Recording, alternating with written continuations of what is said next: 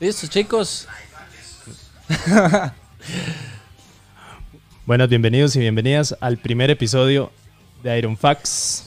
Aquí con Gustavo y nuestro invitado especial, Daniel Vargas. ¿Cómo está? Bueno, súper bien, por dicha. Muchísimas gracias por la invitación. La verdad que me No. parece un proyectazo este que están haciendo. Gracias a usted, más bien. Y estoy súper agradecido de estar compartiendo con ustedes bueno, y con la gente que nos va a acompañar ya vía streaming. Entonces, encantado. Muchísimas gracias, en serio. Eh, darle el agradecimiento a Dure Fitness por, por este lugar y por apoyarnos desde que tuvimos esta idea hace un par de meses. Eh, cuéntanos Des- desde el episodio sobre la... 0.1, digamos. Desde el 0. Sí. No, desde antes, desde antes Sí, ya desde venía. antes.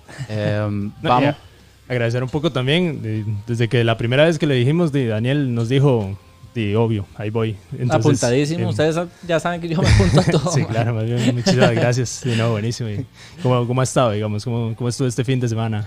Bueno, como les estaba contando, Sí. fue un fin de semana bastante interesante. Sí. Bastante interesante. No sé si, si, si quiere que comentemos el, el- el tema, porque Sí. em, No, bueno, eh, vamos de una directo. Sí. La ayahuasca. el ayahuasca. ¿Qué es la Bueno, ayahuasca? Eh, como les estaba comentando, chicos, que, que, mm, el- este fin de semana tuve una experiencia eh, lindísima. En lo personal fue una experiencia bastante positiva. Y mm, lo que hice fue un, un retiro espiritual con unos chamanes de, de el Amazonas de Colombia. Ujú. Y toda la ceremonia, bueno, no solamente tiene el tema de la ayahuasca, es Ajá. un tema desde las 6 de la tarde fue, bueno, preparar el cuerpo, la mente, el espacio, el tema de luces y todo. Y ya después ya entra el tema de la, de la ceremonia de la medicina, como le dicen ellos. Y fue una experiencia increíble, increíble, la verdad. Terminamos como hasta, bueno, yo me fui como hasta las 11 de la mañana del, del día siguiente. Se cu- cumplió un poco las expectativas. La superó La superó. por completo, sí. Sí, ya sabía un poco sobre. Obviamente eso, me o- metí a investigar, que era lo que le estaba contando ahora a Gustavo, me metí a investigar, obviamente, y, y empaparme un poco del asunto. Pero la experiencia que yo tuve este fin de semana fue totalmente diferente Sí. a lo que yo viví. Y eh, ya después, al, al puro final, uno puede charlar con, con los chamanes y ellos dicen que todas las experiencias, aunque, digamos, ellos que tienen 30 años de estar haciendo esto, todas las veces que ellos lo hacen es totalmente diferente.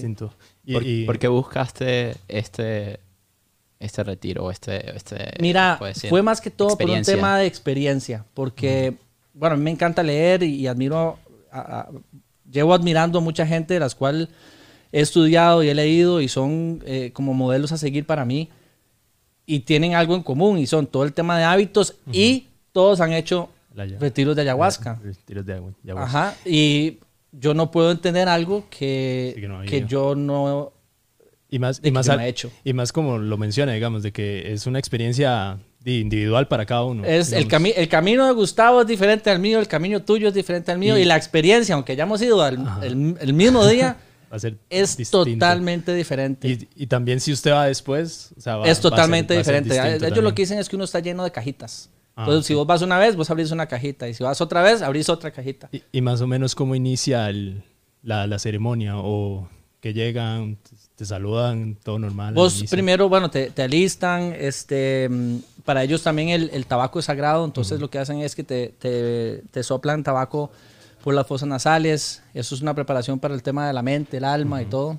Después eh, entramos ya como el tema de, de los cantos, eh, la limpia, y ya al puro final te apagan todas las luces, solo velas. Como cantos, digamos. Sí, los chamanes cantan, Ajá. de hecho eh, tocaban la dulzaina también. Pero en un idioma normal. O... Entre, entre lo que logré entender, se hablaba un poco español, Ajá. pero mm, realmente yo no estaba como muy pendiente de lo que ellos estaban cantando, sino como todo el conjunto de cosas y el canto me ayudó demasiado como a relajarme Ajá, al inicio. al inicio. Sí, es que siento que eso también ayuda a que usted tenga un buen ride, por decirlo así. digamos, Exactamente. porque si, si uno se mal ridea... es- Exacto, dependiendo de la intención con la que vos vas, porque es importantísimo ponerle una intención a la ceremonia, es tu experiencia.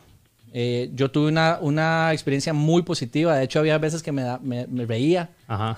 y, y- y no, o sea, no fue, en ningún momento fue algo que yo no haya disfrutado, fue un, un disfrute total hasta la mañana del día siguiente.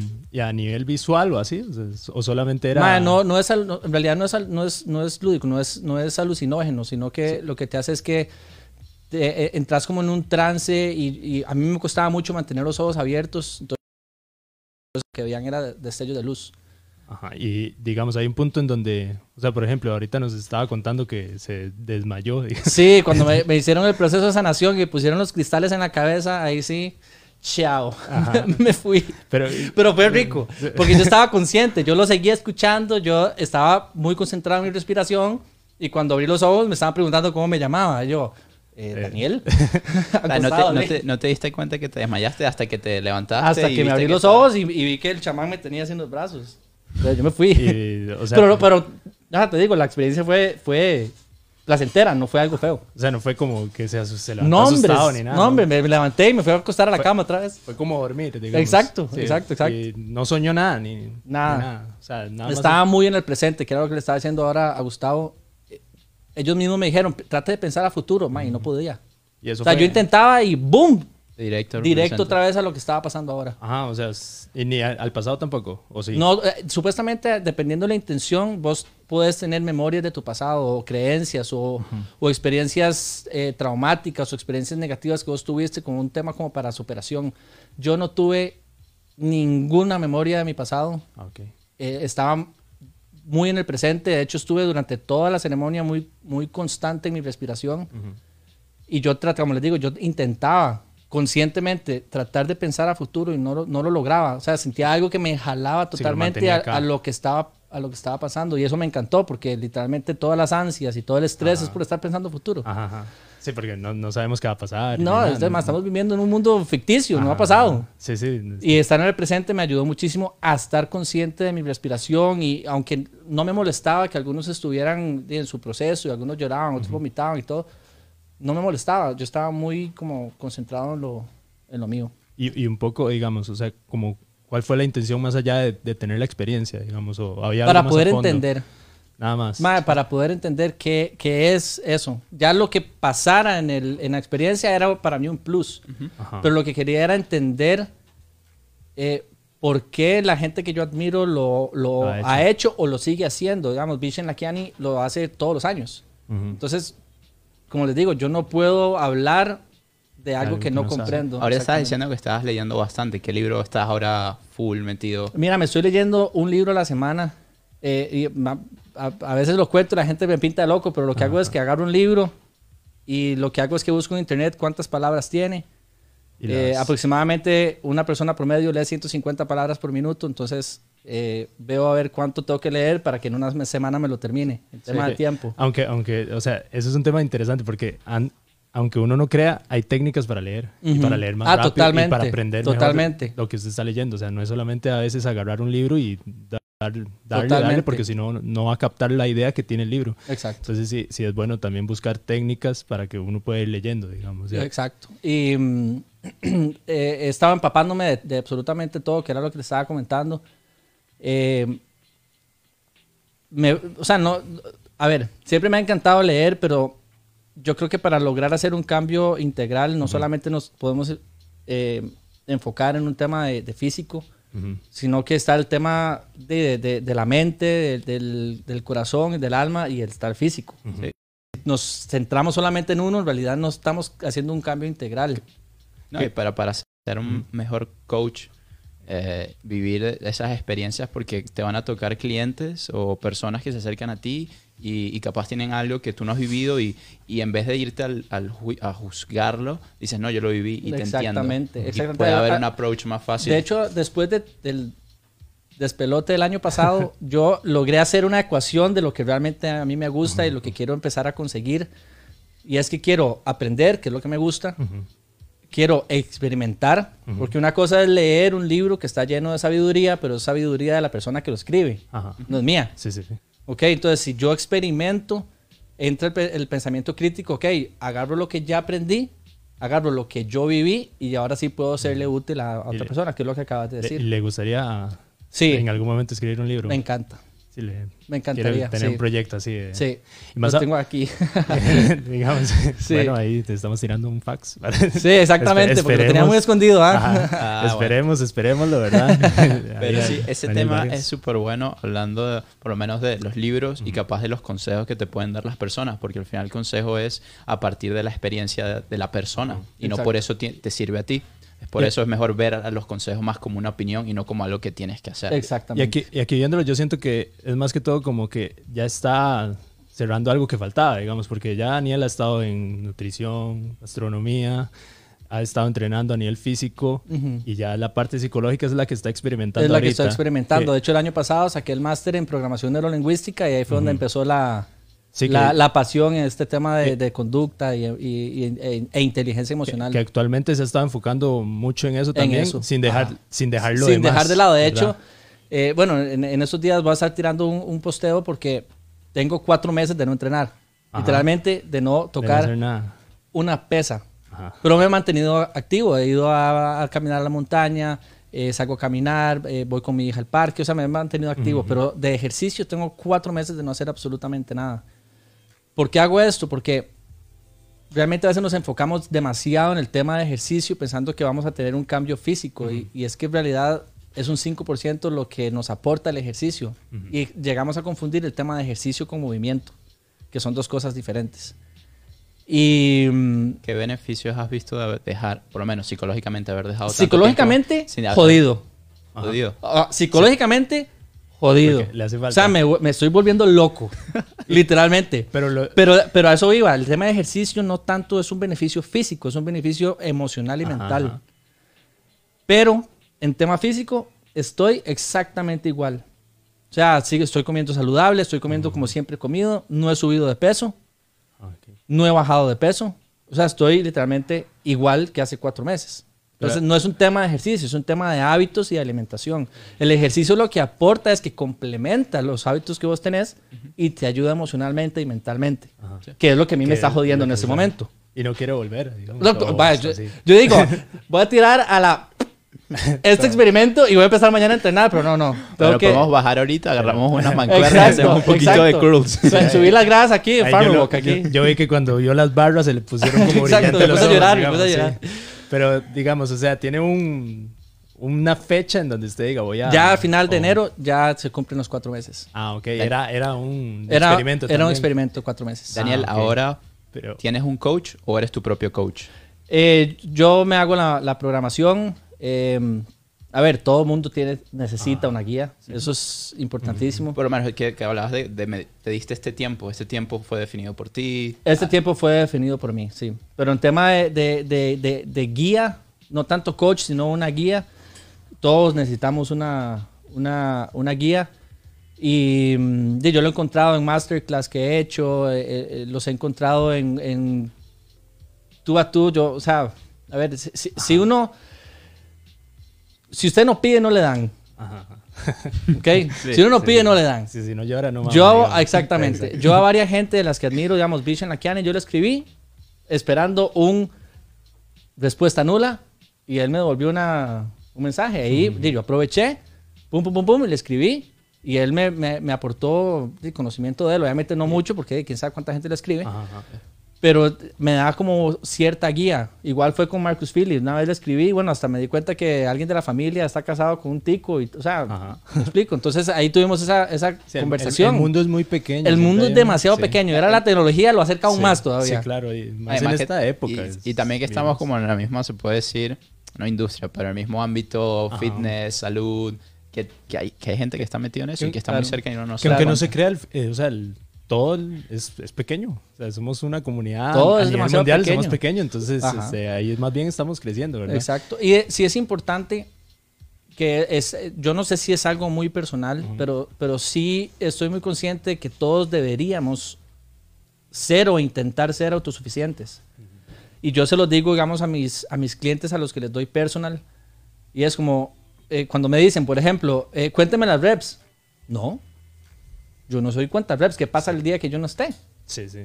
Tiene que ir viendo. Tiene, o sea, usted tiene que ser autosuficiente. Usted tiene que aprender a, a- El día que usted vaya al supermercado y tenga que juntar las bolsas con buena técnica, yo no voy a estar a la par diciéndole así no se juntan las bolsas. Ujú. Sí. O sea, la idea es ser autosuficiente, autosuficiente.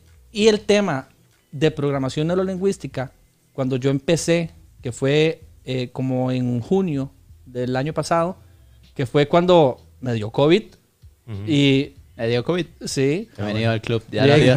Falta Jorge. Solo Sí. yo. No, no, ojalá que no te dé. ¿Qué he pero- dicho? ¿Qué he dicho? Porque aquí, digamos, es- estoy más seguro. Exacto, ¿verdad? aquí estaba Estoy seguro. seguro aquí, entonces todo bien. Pero empecé en, en una etapa del año que, que para mí en lo personal fue una etapa bastante dura. Ajá. Y, y empecé a, a autoprogramarme yo mismo y me ayudó demasiado. Empecé con un fin de ayudarle a la gente y al final me estaba ayudando. Se está ayudándose. a mí Sí, mismo. dicen, el, que, el que enseña aprende también. Exactamente. Entonces, digamos, ahí como ese retiro que tuvo de cuatro meses, eso, o sea, el motivo que lo llevó, ¿fue algo antes o, o quería No, simplemente quería demostrarle a la gente que, que porque tengo muchos clientes que, que por ejemplo, van eh, a- y se toman un café y, y se comen una torta chilena y ya están preocupados de que al día siguiente tienen que darle una Tienen que hacer mil burpees. tienen que hacer mil burpees sí. o una hora más de cardio. Es como, ok, el cuerpo no funciona así. nada. Sí, no, O sea, uno, uno, uno no pasa de flaco a gordo de un día para otro o de gordo a flaco. En, o sea, Sí, es sí. todo un Es proceso. todo un tiempo, Es todo un tiempo. De un día a otro no va a pasar nada. Sí. a, una mí me pasó, a mí me pasó, digamos, una experiencia que tuve porque yo estuve mucho tiempo entrenando, digamos, y estaba entrenando fuerte y todo y quería competir siempre. Entonces, digamos, la vez que yo, porque nosotros habíamos, eh, habíamos planeado ir a Copa Independencia juntos y todo, este, esa vez a mí me costó un montón decir que di, no puedo. Y di, fue una decisión que Claro. tomé y me costó un montón porque yo sabía que era un equipazo y que di, íbamos a ir a darla todo.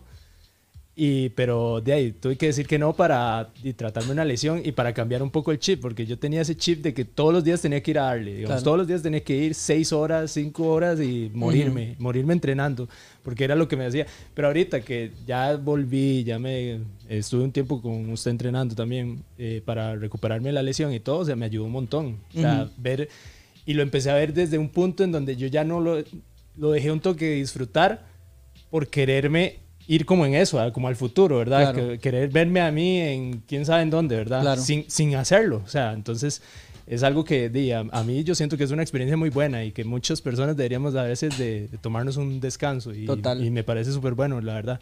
Y más con la experiencia que ahorita usted está teniendo, digamos. De hecho, de hecho yo, yo llegué a un punto, eh, a ese punto que vos decís, Ujú. que, que a veces entrenaba tres horas, el cuerpo a veces me, me- me gritaba, o sea, a grito pelado, literalmente descanse, descanse, descanse, y mentalmente uno pa, pa, pa, le daba. Ajá. O, y ya empezaba uno como, "Di, puchica, hoy no voy a entrenar porque me, me- me siento mal. O, sea, ya empezás como que a, a- a- A ponerse excusas. a sí. ponerse, eh, ajá, Ajá. a como que, que le- se te disminuye el, el gusto a ir a, entrenar. Entonces, Y, y de ahí, una cosa lleva a la otra y, y yo me di cuenta en lo personal que cuando empecé a entrenar menos, con un poco más de conciencia de lo que estaba haciendo, no solamente me sentía mejor, sino que entrenaba mejor. Incluso cuando competí en... En, en Woodstock, no, en...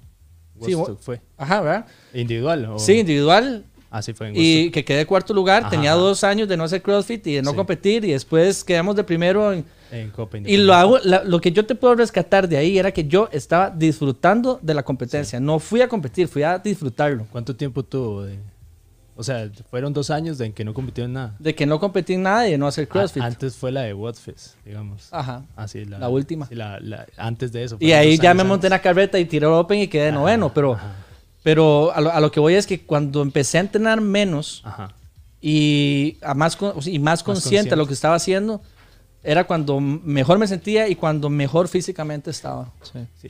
Y, a- y aquí no es como decir, digamos, o sea, no está mal que una persona entrene mucho. O sea, No, no, no, no está mal. Solo que si no, uno, como- lo, uno lo tiene que poner en tres niveles. Uno, uno no quiere estar en el nivel uno, que es el Sí. tema del sedentarismo. El nivel Ajá. dos es el nivel en el que estoy seguro que nosotros tres estamos. Ustedes están más tirando al nivel tres, pero eh, en el que el nivel dos es que disfrutamos del ejercicio. Ajá. Bueno, yo estoy en no, no nos, no, nos, no nos dedicamos a, a- a- O sea, no nos pagan por esto. Ujú. Y mm, si salimos a comer, comemos normal. Eh, si se quieren tomar las birras, se toman las birras.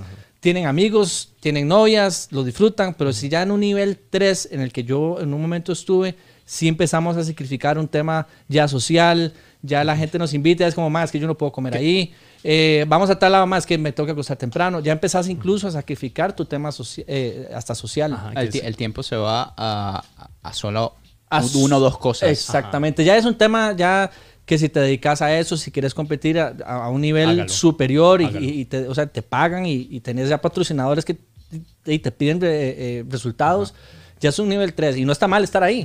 Lo importante Pero no, es no es el nivel que nosotros andamos Sí, buscando. Lo importante de eso, el tema psicológico es concientizarlo. Es como, Exacto. hey, sé que estoy en el nivel 3 y lo estoy de- tomando una decisión de que lo voy a Y lo hacer. quiero Y lo hago Y en el momento que por termine esto. y lo hago, ok, voy a estar satisfecho de que di lo máximo ahí, pero no es como que vas a terminar y vas a decir, no hice lo que de verdad quería. Exacto. Sí, digamos, Exactamente. Eso, eso siento yo que, digamos, muchas veces, a veces hasta el mismo, la misma cabeza es la que nos juega, nos juega mal, digamos. Nosotros nos ponemos como expectativas tal vez de, no sé, o sea, que nos engañamos a nosotros mismos porque queremos muchísimo más y no queremos pagar lo que tenemos que pagar. Me explico. o sea, sí, de, ah, de hecho, algo muy importante, cuando vos a un cliente le- que llegue y te dice, es que quiero competir. ajá.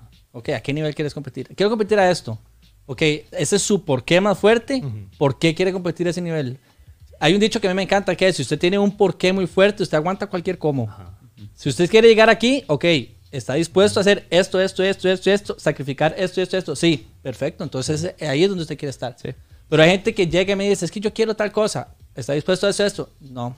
Ah, ok. Entonces ahí no es donde usted quiere Que estar. la gente se ve en el final, pero eso es que 10 segundos, 20 segundos de gloria, Exactamente. pero del verdadero camino. Exactamente. Lo vas a disfrutar. Es verdad, es que cuando uno dice, pongamos un ejemplo, no es que quiero llegar a las Olimpiadas de cualquier disciplina, pongamos.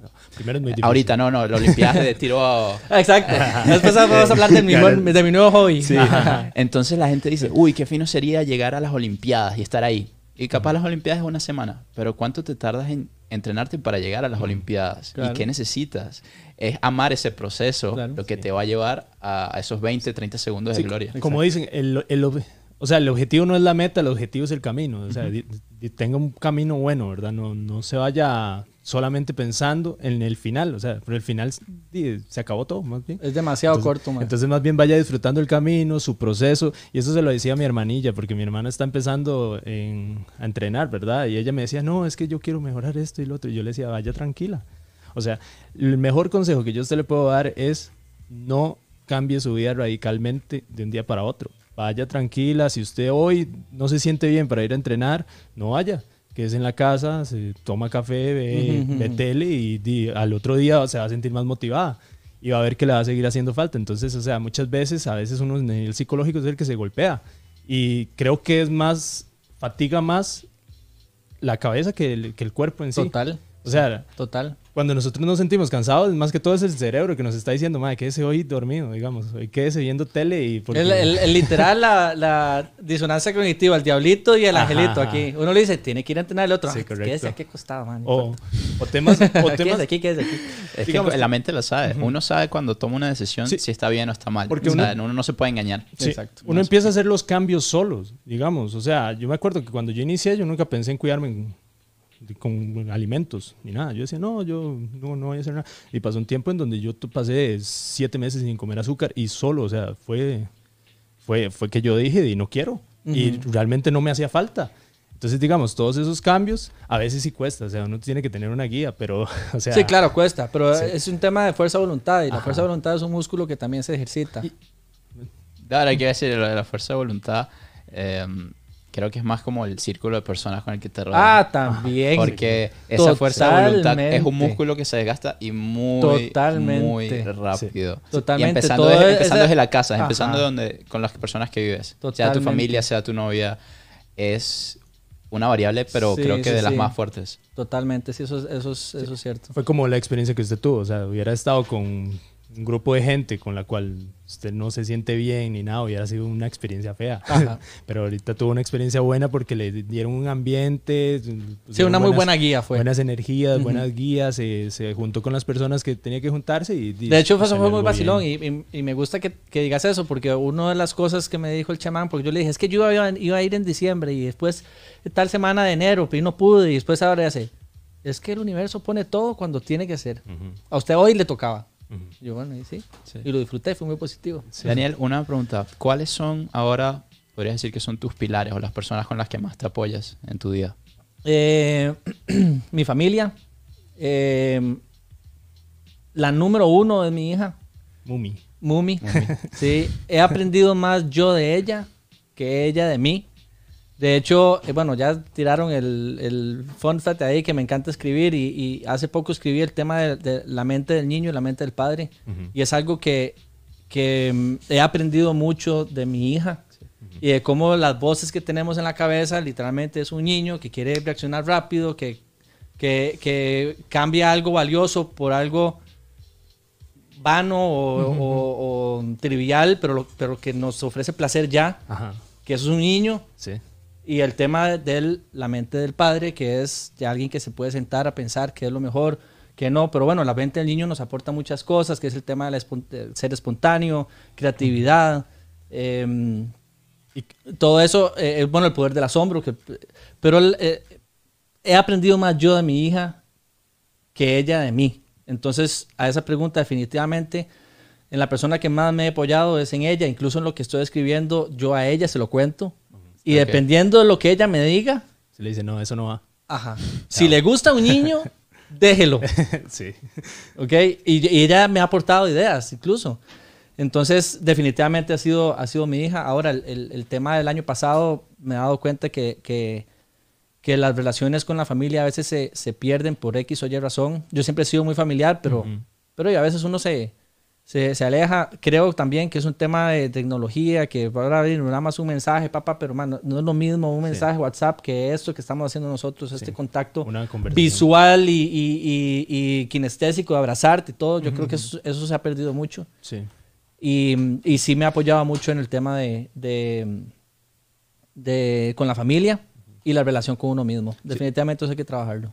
Y digamos, y si uno lo ve en el deporte, muchas de las expectativas que uno tiene vienen desde niño. Total. O sea, yo me acuerdo que yo siempre quise ser, o sea, hacer ejercicio y sacar músculo y todo, más que todo porque veía la WWE y yo veía ahí a los, a los luchadores y yo decía, yo, yo Yo quiero, quiero ser así. ellos. Sí, entonces digamos, eso, eso es muchas las expectativas que usted vaya a tener en el deporte eh, a futuro, es desde niños. sí. Entonces, a mí me encantó un anuncio de, de- Ay, no me acuerdo cuál marca fue. Pero habían sacado un anuncio en donde ponían a Usain Bolt, ponían a Serena Williams y los ponían como con el niño. O sea, entonces el niño los levantaba y les decía, vamos, levántese, levántese, usted puede. Entonces, digamos, me motivaba demasiado ver de que, o sea, si es así, o sea, muchas veces nosotros sí tenemos a- al, al chiquito que era yo, que me estaba diciendo, "Ma, levántese porque esto era lo que usted quería. Ujú. Entonces, creo que desde, desde pequeños nosotros nos vamos poniendo nuestros propios objetivos. Entonces, es, este, De hecho, es- eso, eso que vos hablas en un tema ya eh, eh, psicológico, o sea, tiene mucho sentido. De hecho, en los primeros años de, de vida de, de las personas entra el proceso modelado, que es el niño literalmente, yo quiero ser como mi papá, o yo quiero ser como la WF, y ellos empiezan a modelar ese tipo de cosas, y eso y al final queda en el subconsciente, y eso sigue ahí adentro. Sí, sí. Eso sigue adentro. Y pasa mucho, digamos, a mí en lo personal, me pasó lo mismo con mi mamá. Mi mamá fue seleccionada nacional en natación. Eh, mi abuelo boxeaba, eh, mi hermano siempre ha hecho ejercicio, es 10 años mayor que yo, entonces yo lo veía como, wow, mi hermano. Este, o sea, yo siempre tuve como el tema de deporte muy, muy marcado y muy, desde niño. mu- ajá, era, yo lo veía muy normal. Ujú. Entonces esa normalidad di, siguió en mí. Y entonces Ajá. yo veía, y mi mamá también, que yo la, puchica, la adoro por sobre todas las Ajá. cosas, ella me apoyaba en el deporte, que también eso es un tema muy importante. Porque no es lo mismo que el, el, el papá te ponga a hacer deporte, pero no te apoye. Ajá, ajá, O, o que trate de que vos hagas lo que yo no, lo, no logré. ajá. Como O que sea, no tenga esa ilusión, digamos. Exacto. Y no, usted decide qué quiere hacer y yo lo apoyo. Ajá. Yo soy un guía, pero usted no soy yo. Sí, sí. Y a mí eso, a mi mamá me, me ayudó y digamos, yo he tratado de ser así con mi hija. Al principio ella me decía, quiero fútbol. Fútbol, Vaya, ahí fútbol. va. Ajá. A las dos semanas literal me dijo, no me gusta el fútbol. me canso mucho. Y yo sabía que no era que la cansaba, era que la bola no la tenía todo el tiempo ella. Ajá, ajá. ¿Ok? Eh, Sino que era así, ese ahí esperar no le gustaba. que no le gustaba el deporte colectivo. Exactamente. Después que quería gimnasia, le encantó. Ajá. Después que quería natación, le fascinó. Ahora, eh, cuando me va a entrenar a mí, ella se pasa guindando en los aros. A ella le, le encanta el deporte en sí porque lo ve normal. Ajá. Eh, Y de hecho, vieras que es curioso porque muchos clientes míos que pasaron de entrenar en gimnasio, eh, ellos solos, digamos, a, a entrenar en la casa, en el cual la hija los ve, ya la hija les empieza a pedir ese tipo de cosas. Papito, podemos salir a caminar. Papito, yo no tengo esos tenis. papito, yo no. Y cuando estamos entrenando, la, la- la- la hija o el hijo está con nosotros, que se quiere montar al remo, que se quiere subir al cajón. Al final está. No, los mejores. Ellos, ellos hacen Ajá. lo que ven, no lo que uno les dice. A, a mí Los líderes eh, enseñan con el ejemplo. Exactamente. Y los padres, madres es así. Justamente rescatando lo de tus padres, el- la ética de trabajo. Con cuál- ¿Quién quieres que te parece? ¿A quién crees que te pareces más? Ah, totalmente a mi mamá. A tu mamá. Sí, totalmente a mi mamá. Y su papá no realizaba mucho deporte. ¿o sí? Sí, sí, también. Y jugó fútbol, de hecho. Jugó fútbol con, con Guima y todo, pero, pero no, de, de un tema de ejemplo de, de- de- y de cómo me parezco en personalidad y todo, definitivamente a mi mamá. Y ellos siempre lo estuvieron involucrando a usted en... O sea, lo metían, no sé, a escuelas de fútbol. Sí. O lo- o Sí, sí, sí. Me acuerdo que mi mamá me iba a, me iba a- me llevaba a jugar fútbol cuando uno no manejaba, era de a Liberia, a la ERSA. y mi mamá, ¡boom! ¿En Ahí dónde- iba, dónde- fascinada. ¿En dónde era que creció usted? Yo viví toda la vida en Barriamón, Ujú. ahí en el centro de San José. Y ahí, o sea, en eh, ¿qué era lo que quería hacer de niño, digamos, en el deporte? Yo, Así que era lo que yo en el deporte siempre eh, quise y, y- y pensé que me iba a dedicar al deporte. Yo jugué fútbol, empecé en esa prisa a los 8 años, hasta los 22, que fue eh, por un conjunto de factores. Ahí, bueno, me tuvieron que operar la mano y todo. Yo me retiré y, y si yo no me iba de aquí, iba a seguir metido en el fútbol. Y yo quería cortar de raíz y ahí fue donde decidí irme a estudiar a España. A los 22 fue lo de la lesión de la mano y por eso fue que... Ajá, ¿Y me tuvieron. qué fue lo que le pasó, digamos? Entrenando, eh, me pegaron un bolazo en el dedo gordo y se me desprendió el ligamento del dedo gordo. Y lo- ah, esa es la operación. Esa es la operación, sí. Y se Ah, me desprendió el ligamento, el ligamento quedó aquí.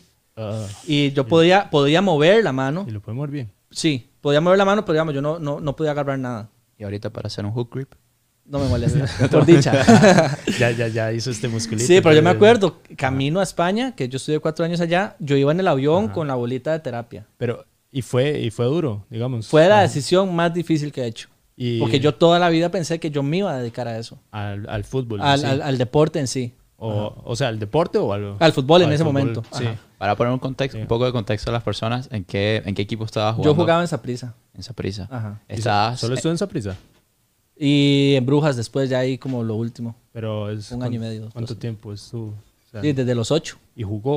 o- Sí, no debuté porque, bueno, yo era portero, entonces no es un puesto bastante complicado porque ahí solo juega uno. Solo ¿Y uno. en Saprissa no estuvo con... ¿Con quién estuvo? Con todos los que juegan ahora. Sí, de hecho, a lo, a lo último éramos Keylor y yo. Ajá. El entrenador que tuvimos era Alejandro Larrea. Eh, tuve, tuve entrenador a José Yacone también. Y, mm, o sea, en realidad fue una experiencia muy chiva y lo que sí rescato, a pesar de que fue una decisión difícil, fue el tema de disciplina.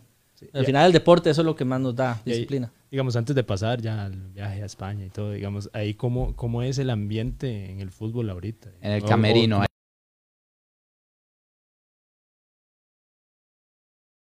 Es, es bastante complicado, hay mucha competitividad. Mis mejores amigos son del fútbol. Ajá. Son así, eso sí lo tengo que rescatar. Mis mejores amigos son de, de, de, de, o sea, compañeros que tuve de toda la vida en el proceso que estuvimos. Y todavía hoy en día se... Y hoy en día sí, eh, eh, Los ve. somos muy amigos, pero sí no todos son así. O sea, es un ambiente muy, de compet- de- muy competitivo, eh, mucho serrucho, como decimos los, los, los ticos. Y yo creo que más que todo también el tema de, de- Una de las razones por las cuales yo me tomé la decisión no solamente fue el tema de la mano, se me juntó el tema de la mano, Ajá, ajá. pero fue un tema de que ya, ya, Ya- ya, ya ya, no aguanto. Ah, pero si, si venía ese, esa idea antes de la lesión. Sí, pero, pero el- el- la lesión fue lo que, así, la gota que derramó el vaso. Eso fue como ya decir, mi, El detonante. Este ya, yo ocupo ya salir de aquí. Listo. Pero, digamos, y ahí, ¿cómo se valora tanto como la parte física, digamos? O No solamente, tanto como se debería.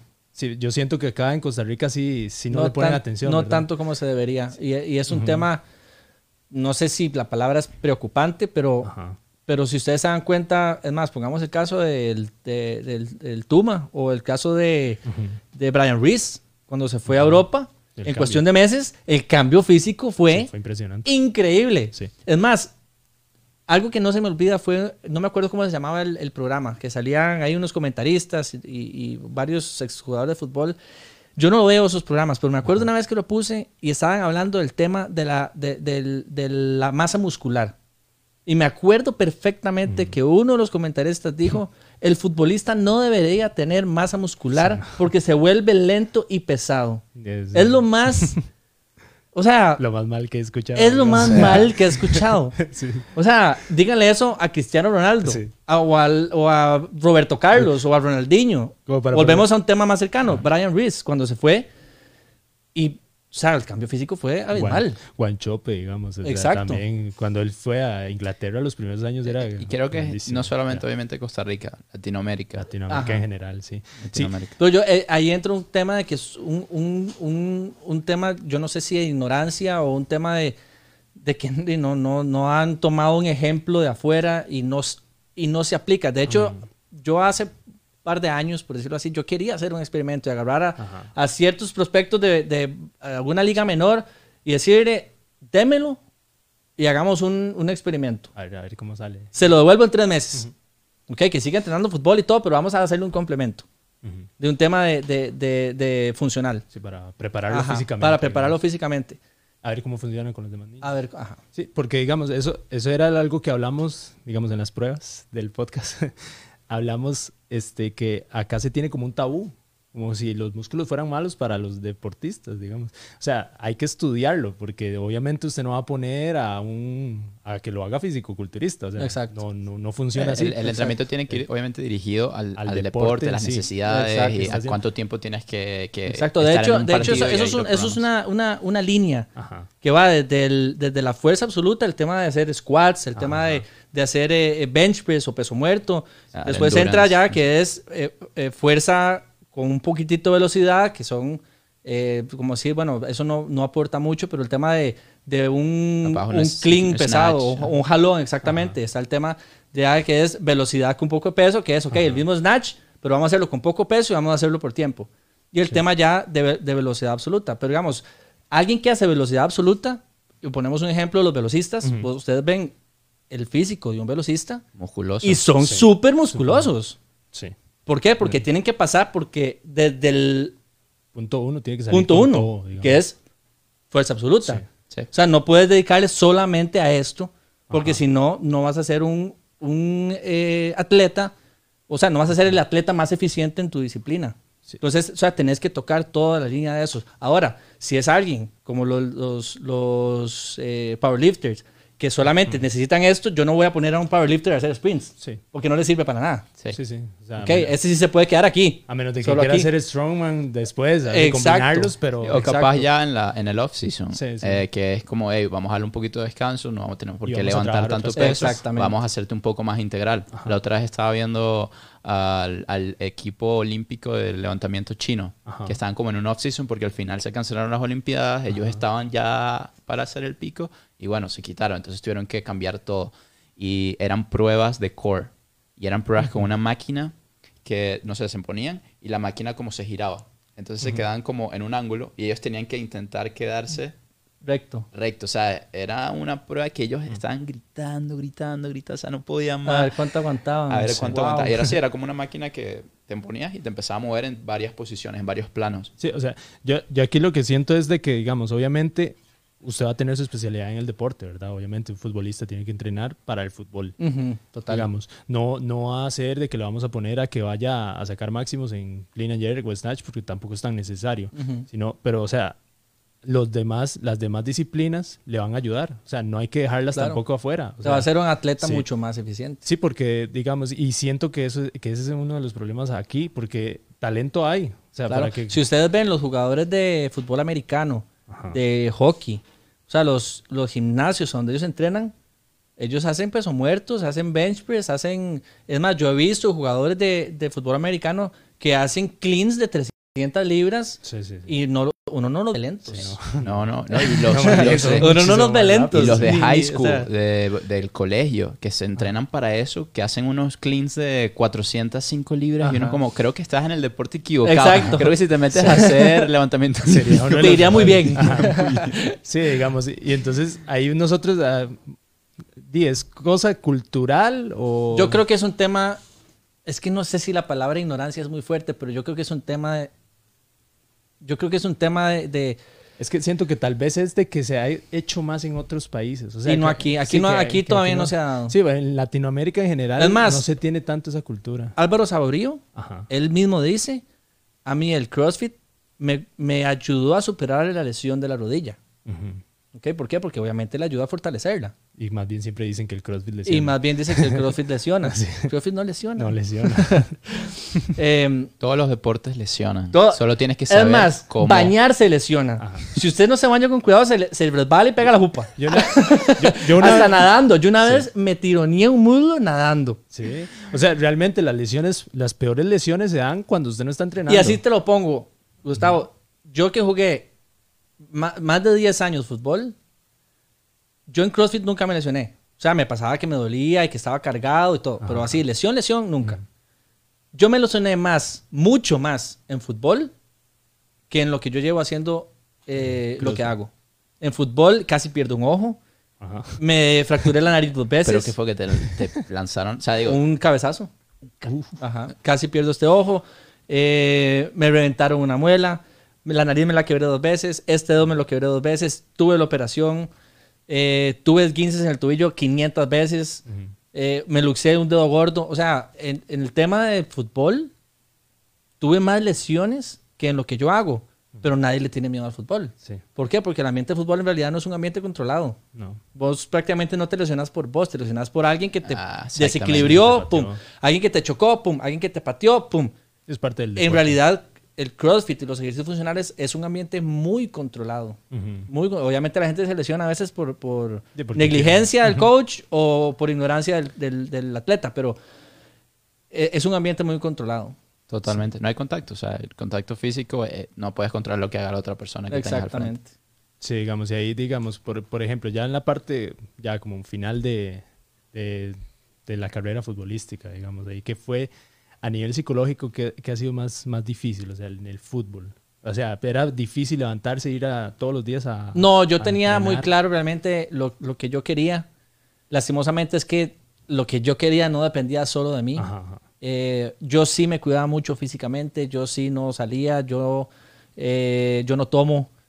Eh, yo, yo sí tenía muy claro realmente lo que yo quería, pero lo que yo quería no solamente dependía de mí. Ujú, ujú. Sí, que, Por eso es que yo les digo que, realmente no se le da realmente la importancia de física y disciplina al, fútbol como Hay- se le debería Hay dar. otras cosas que hay. Hay otras atrás. cosas ahí que ya podemos, Eh. ahí es otro mundo totalmente y, y cosas que uno se da cuenta después y, todo, pero, pero sí es un mundillo bastante injusto. Como, como siento que eso se da ya cuando las cosas crecen tanto, Exacto. por decirlo así, o sea, con, siempre va a haber gente que va a jalar para otros y, así, o Exacto. sea, y, Exacto.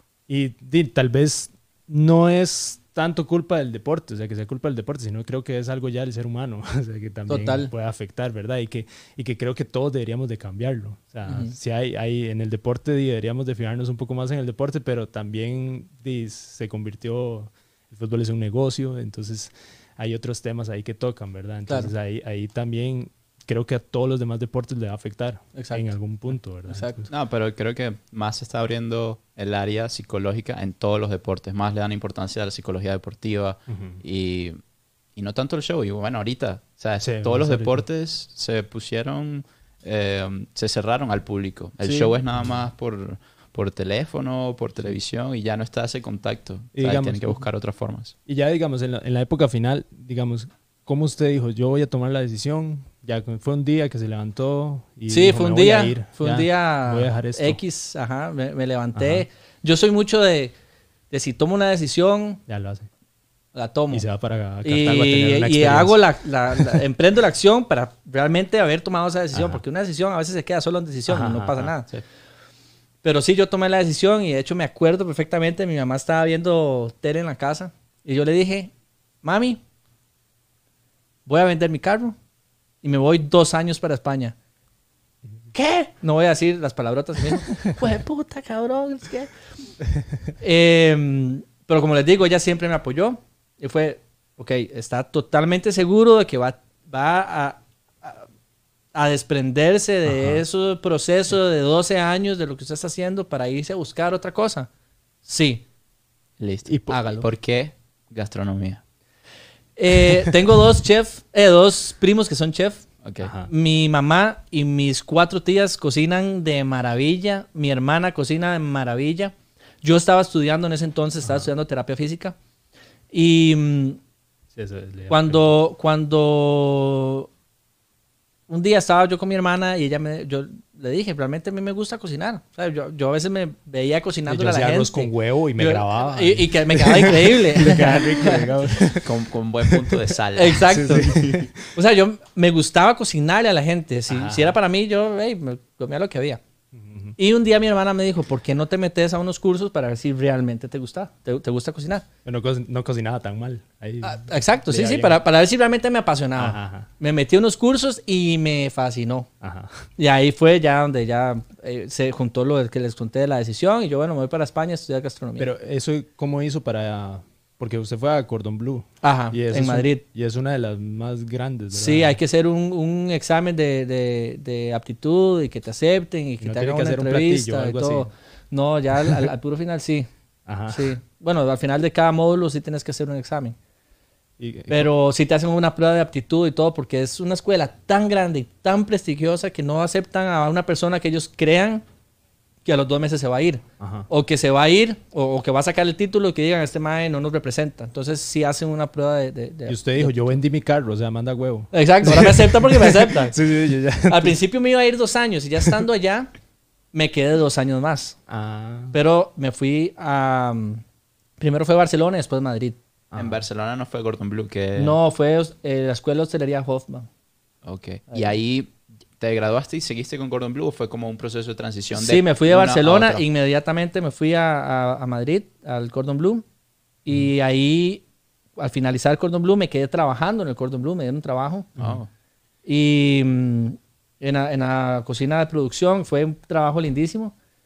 Y después em, me fui a, mm, a trabajar al Club Bayard, un restaurante de dos estrellas Michelin. Ujú.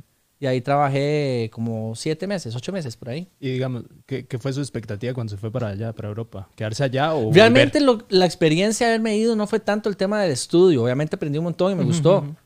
Pero el tema de irme, vivir solo, empezar a cocinarme solo, a lavar ropa, a tender ropa, a, lavar- a doblar ser ropa, independiente. a ser independiente y todo, e- eso fue lo que más me enseñó a mí. Claro. Y Y, te- literalmente mi reacción cuando yo me bajé, me bajé del avión ¿Y ahora qué hago? y me bajé, eso que uno sale del, del aeropuerto, lo que ve son taxis. Ajá, ajá. Yo me maletincillo y dije, y mae, ahora sí que hago.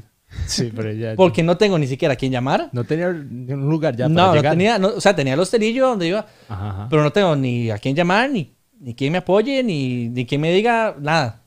O sea, Sí, literalmente, y madre, ahora sí, ¿qué Pero por, hago? por dicha fue a España, digamos. ahí. Sí, un tema de lenguaje sí. no es más fácil. No Sí, fue sí. como ir a Alemania, digamos. Ajá, ajá, sí, con- No, sí, imagínate. pero, pero usted quería quedarse en Europa o quería volver siempre? Cuando yo me devolví, yo ya quería devolverme porque tenía cuatro años de no venirme. ¿Por qué no vine? Porque yo prefería gastar la plata conociendo allá que venirme para acá. Entonces tenía cuatro A años. y- cuatro años no, no, no Cuatro años no nada. vine, no. O sea, ya, Ajá. chao, le dijo a Chao, le dije. Llegaste, llegaste hablando hostia, tío. no, no, que- por dicha no. Bueno, sí adopté algunas palabras Ay, porque me hostia, tío. vacilaban por la R. Ah, bueno, Entonces eh, yo decía coche, pero era porque cada vez que decía carro, "Uh, carro, carro, entonces me vacilaban. Entonces, de ahora en adelante digo coche, para que que, pasa, me dejen de joder. El celular me jodían, entonces empecé a decir móvil. O sea, ese Ajá. tipo de cosas sí, porque Y ya, ya, la- ya. y ya las tiene ahora. O sea, Ah, no, ya, ya, apenas llegué ya, Ya, borrón y cuenta switch. nueva, exacto. ¿Y, co- ¿Y cómo fue estar allá, digamos? O Me sea, encantó. La, la parte ya cocina y La- todo o eso. sea, el, el tema, todo el tema gastronómico, el tema social, Ajá. el tema cultural, eh, a mí me encantó. Y de hecho, fue vacilón porque hace poco estuve con una cliente y me, y- y me contó que ella se dedica al, al lenguaje lesco. Ajá. Y tuve, ¡pum!, un flashazo a cuando yo estaba chiquitillo y yo tenía un libro. Para aprender lesco. Ajá, de lenguaje, de lenguaje corporal, de, de- de lenguaje lesco, que se me había olvidado por completo. Y yo dije, puchica, desde chiquitillo me encanta el tema de- del lenguaje corporal, que es lo que hago ahora. Ajá. Se me había olvidado por completo. Llegaste a aprenderlo de chiquito. O sea, no, no aprendí nada, pero me acuerdo que yo tenía un libro de eso y que yo lo veía y, y- y- y hacía las señas y ajá. todo. Y ajá. que le gustaba, Pero se me digamos. olvidó por completo. Ella me lo dijo, fue como, wow, yo tenía un libro de eso. O sea, que desde chiquitillo me gusta el tema del lenguaje corporal, que es lo que hago ahora. Sí. Y mm, estando allá, el tema cultural fue de las cosas que, que- que también aprendí. Fue, para mí estar allá fue toda una experiencia. Sí, pero son totalmente diferentes. Es o sea, totalmente en otra Europa, cosa. Las costumbres son otras cosas, los horarios son otras cosas. El sistema. Eh, eh, la comida es otra cosa, a pesar de que hablan eh, eh, em, Español. un, un Español. idioma latín, Sí. es totalmente otra cosa. No les digo que tuve que cambiar algunas. porque también palabras. ellos, eh, dependiendo del lugar, hay un, otros lados que hablan, no sé, diferente. Bueno, por lo menos si Ajá. estás en Barcelona. En ¿aprendiste Barcelona- algo de catalán o...? De lo que decía el metro, nada más, pero. Porque quise aprender, pero. Pero primero era difícil. Y segundo, el catalán es muy cerrado con el tema de los latinos. Ellos, ellos, desde que ya son cerrados Son con cerrados los los mismos españoles, españoles, ajá, si ya son cerrados con, los- con su mismo país, cuando ya llega alguien latino es más- aún más cerrado. Ahora, el momento que vos hagas una amistad con un catalán es una amistad de toda la vida. Ajá. Eso sí, Sí. porque son muy fieles a, a eso. Pero cuesta, Pero, eh, cuesta romper esa, esa barrera. en general los españoles son muy así. O sea, yo tuve la experiencia de conocer a un, español en... Yo fui a un viaje a Noruega, ¿verdad? Y ahí conocí a un, un español que se llamaba Pepe, que era de las Canarias. Pero, o sea, él ahorita, yo nada más estuve un mes y yo a él con él hablo todavía todos los días. Sí, sí, sí, digamos, sí. O sea, nos hicimos muy amigos y Sí. que- creo que en general los españoles son... Sí, como- son cuando en el momento que vos en, toman cariño. en- en- entablas una relación de amistad, ellos son ellos son son fieles, ellos son Sí. y más Islas Canarias que ellos, bueno, a mí me decían que si yo era de Canarias, Ajá. Pero Es que las Canarias sí eh, tienen como un acento. que Tienen un podría acento muy parecido a que sería un nosotros. latino, Ajá. sí. Entonces, y, y me Bueno, decían, pues, es que, usted- y además usted es carismático, ya, usted es de Canarias. Y, Ajá. y es totalmente, digamos, el sur, de hecho, la gente del sur es mucho más alegre y mucho más feliz que la gente de, Ma- de Madrid. Ajá. O sea, que sí, vos podés encontrar diferencias del, Sí, del sí. mismo... Es un país hace, muy grande. hace- hace- Ajá. hace como, bueno, tenía que 11 años, creo. Fui a, a Tenerife, a las Islas Canarias. Y, y sí, es- el acento es muy similar. Y me interesó algo porque de Tenerife son varias islas. Eh, y fui a La Gomera. Ujú. La Gomera es una isla chiquitica donde se comunican con el silbido. Ah, qué bueno. Porque hay tantas montañas que el silbido hace eco. Entonces pueden comunicarse así. Por medio del sentido, ve vos. Sí. Silbido. Qué bueno. Es increíble. Y las playas son similares aquí porque allá es un, es un área volcánica. Entonces, bueno, no son similares, pero sí son muy oscuras. Entonces llegué a una playa que era como la pared, o sea, la arena. Oh, wow. Así de negro. Y, Eh, Wow. muy- y se muy- pone calientísimo eso, digamos. eh, sí, la arena sí, Bien, pero el agua es helada. El agua es fríísima. Vean, vean lo que me pasó a mí la primera vez que llegué a, a- a la Barceloneta, ahí a la playa de, de Barcelona. Eh, llego en el metro con mis sandalias, mi pantaloneta, la camisilla. Ajá. Voy en modo relax. Llego a la playa y no cabía un alma. Pues yo llegué en agosto, que es Ajá. el mes de verano Sí. y estaba más lleno. En serio, chicos, no había un espacio en la playa. Ajá. Logré. O sea, ni- ni eh, Jacó, ni pero, Jacó pero, o sea, yo nunca había visto tanta gente junta. Y empecé a caminar y ve- veo un metro cuadrado de, de arena y yo, y, Ahí ahí voy. voy. Pa, me pongo, el mar chivísima, yo veía a los chiquillos jugando ahí como en el mar. Me quito el, el un calor, me quito las sandalias, me quito la camisa. Y según yo me iba a tirar ahí eh, como Baywatch, pum, pum, pum, pla, y, y clavadito, porque no es como las de acá que se van así, sino que así, pla. Ajá. Hueco. Me tiro. ¿Qué agua más fría? C- Casi corro por encima del agua, así como esas lagartijillas. Que... ¿Qué es esta vara tan fría? Me quedé, un- para no hacer el papel, me quedé ahí unos dos minutos, salí, me habían robado las sandalias y la camisa. No. Me tuve que devolver en el metro descalzo sin chema. Y No dijo, puede eso no solo, no solo pasa en Costa Rica. Y yo, Y ¿qué? nadie te avisó como Ma, que eso yo, pasaba. yo me le quedaba viendo a los de la par, como diciendo, ahorita se ríen y me lo devuelven. Ajá. Y cada uno en, suyo, en lo suyo, yo, y mae, sí, me lo, me, me lo acaban de robar, Entonces, se perdió. literal. Y se puede decir. Mae, y me fui sin camisa y descalzo. El día uno Ah, en España fue una mala experiencia y me devolví. eh, eh, bueno, no era el único sin camisa en el metro. Descalzo Ah. sí, pero sin camisa yo dije, bueno, no me siento tan perdido. pero Por lo me tuve que menos. volver descalzo sin camisa. Wow. para, que, para que no digan que en Europa no pasa. Sí pasa, pasa mucho y en Barcelona más todavía. Ajá. No, y digamos, ¿cuántos módulos era ya la parte Fueron tres módulos de cuatro meses cada uno. y que aprendió a cocinar de todo? Eh, el Cordon Bleu, bueno, el, el- la, eh, la escuela de hostelería Hoffman fue comida mediterránea, que ese fue el que más me gustó. Y en Madrid, que fue el Cordon Bleu, es comida francesa. Entonces sí son comidas totalmente diferentes. Y después ya trabajando en el restaurante fue otro mundo totalmente, porque cuando yo llegué al restaurante, nos dan un libro con las recetas súper estan- estandarizadas. Y empezaron, usted va para acá, usted va para tal lado, usted va para repostería. Y yo agarré el libro de repostería, yo no había estudiado nada de repostería. Ajá. Yo esperé que todos se fueran para no hacer el papel y me acerco donde el chef, que era un amor. Le digo, Diego, eh, es que yo no estudié pastelería. No, yo sé. Yo, entonces, ¿qué hago? Ya se vaya, a prueba y error, aprenda. O sea, que me haya dicho eso, a mí me encantó porque realmente aprendí. Y confiaban. Y confiaba, y si yo me equivocaba, me decían por qué me equivoqué. Y, o sea, pucha, qué mejor manera de aprender que a prueba y Sí, error. sí. A veces cuando uno hace algo, y eh, estoy del lado de, de- de- de- de- de restauración, de, de comida, si yo hago una receta y me queda bien, perfecto. Pero si yo la vuelvo a hacer y me queda mal, no voy a saber por qué. En cambio, si me queda mal Sí, ya no lo y me dicen, le quedó mal por esto y esto y esto, ah. Le echó un montón de azúcar. Ah, lo bueno es que Ajá. te hayan dado ese espacio de confianza. Totalmente. Y que tú no te sientas como, tiene, tiene que ser 100% bien porque si no me van a cortar de acá. Exacto. No, O sea, no me sentía, no eh, sentía esa presión detrás, sino más bien me sentía motivado de aprender eh, lo que me, me estaba dejando hacer. El ambiente no era como el que uno ve en tele, que como No, sí, Kitchen y todo. sí, sí, es, sí, es, sí, sí, es, sí es. O sea, si es un, y cuando, como se dice, estamos con el agua por el cuello, Ajá. ahí sí, gritos y malos españoles que son bien Ajá, conchos, son sí, gritos, súper tenso. Y si sale un plato mal. Y si sale un plato mal en un restaurante, o sea, estrellas Michelin, uff. No. Y le ah, pasó. No, a mí por dicha no. Porque siempre pasaba por un tema de yo lo hacía y lo revisaba el jefe de línea y el jefe de línea ya lo tiraban. Pero eso era por ser Pero el jefe de línea sí se jaló varias Ah. tortas porque el jefe de línea nadie lo supervisa. Ah, o sea, él- él claro, dice, ¿Quién, aquí quién es sale. el que tiene más presión? ¿El jefe de línea? o El jefe de línea. ¿Y cómo lo, o sea, cómo lo prueba? ¿O él lo ve y- Visualmente. o no- Bueno, obviamente ya todas las salsas y todo eso sí se prueba, pero, pero más que todo es un tema de... de- De ver lo- cómo está. digamos, en el caso mío fue una espuma de Blue Curazao y, y lo- y lo sacó y lo devolvieron porque estaba amarga. Ajá. Y él debió haber probado la espuma antes espuma. de sacarlo en línea. Ah, ok. Si está amarga era que tenía que ser otra. Pero a usted no lo regañaban, lo regañaban a él. a él. A ver. Ah, sí, Sí. duro. Feo. Sí, sí, sí, Y no eran regañitos como la próxima sale bien. No, no. Póngase a No, eso- esos regaños que uno hace así. Y Mejor. dice, ok, mejor me voy porque si no salgo yo también untado. Ajá.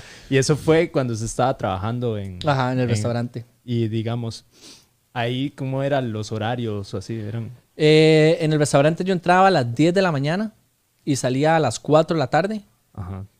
la hora del café, que ya es sagrada. Y teníamos ese hueco y después empezábamos de las 7 de la noche hasta las 12 de la noche, Todos los días. todos los días. El domingo no había cena, pero sí teníamos el lapso de, de la mañana. Ajá. Pero eh, yo vivía a un kilómetro del restaurante, entonces yo me iba caminando del restaurante, me devolvía caminando, me iba caminando y me volvía caminando a las, a las 12. A las 12. 12 y media por ahí. Oh, no, ya Sí. por ahí no, no le hicieron nunca nada. No, no, no, no. Bueno. No, no, no, porque quedaba en la calle principal. Eh, y de hecho, en, la- en lo, en lo que ustedes habían- habíamos planeado hablar, eso es un tema Ajá. que a mí me encantó también, que, que, que, que si uno puede disfrutar la comida Ajá. y sí. hacer ejercicio. Así ahora que digo eso me, me acordé. Ajá. Por supuesto que uno puede disfrutar la comida ahora, Ajá. es un tema de balance, ¿verdad? Pero digamos, algo que a mí me encantó del tema de Europa, volvemos al tema de que confundimos ejercicio con movimiento. Ajá. Puchica, eh, en Europa en sí se come demasiado carbohidrato. Demasiado. Eh, en España, eh, en Francia, se cocina con mantequilla y se cocina con grasa. Ah, Es total, que más que son allá. desayunos croissants. Sí, O porque- sea, ma- más que allá. Y si- en cualquier restaurante que vas, ¡pum! canasta de pan. Ajá. O sea, es- y eh, de los arroces y las pastas y todo. Pero algo que el país europeo tiene muy en común es que la gente se mueve, la gente camina, la gente va en bus, la gente va en metro, la gente... No les digo que yo caminaba uno, dos, tres, cuatro kilómetros diarios para ir a trabajar. Sí, ya estás metiendo casi los, los 10.000 pasos. Está totalmente. Y después, en la hora del café, y algún amigo me dice, más café. Entonces caminaba hacia el café. Y el trabajo que tenías era activo. Estás dentro de una cocina, estás caminando. Estaba de totalmente de pie, pero Sí. digamos, vos- vos ves y todo el mundo camina. De hecho, tener carro allá, la gente que yo conocí que tenía carro me decía, más es una pérdida de plata. Sí, pero no se usa. Es una pérdida de plata. Además, así se los pongo. Yo viví con un amigo que nos hicimos súper amigos, ahora trabaja en Inglaterra, que tenía un carro. Sí. Y cuando él me decía, eh, a mí me decían el Mae, Mae, vámonos. Ajá. Y yo, pero Mae, Javi, falta hora y media para... Y dice, sí, pero vamos a durar 40 minutos buscando el, el, a dónde parquear. Y yo, Mae, pero llegamos en 15 en metro. Entonces, ¿por qué no? Bueno, sí, sí, bueno. Bueno, la cosa es que cuando, cada vez que nos íbamos en carro, Sí, más bien duraba más. durábamos 40 minutos buscando parqueo y a veces parqueábamos como a kilómetro y medio de donde íbamos. Entonces era parquear, caminar, caminar y irnos. Entonces no tenía nada de sentido. Y además que son ciudades muy populadas. O sea, So- encontrar un lugar para estacionarse en Madrid o en cualquiera de esas ciudades Es más, ahí, ahí te lo pongo, parquean a toque.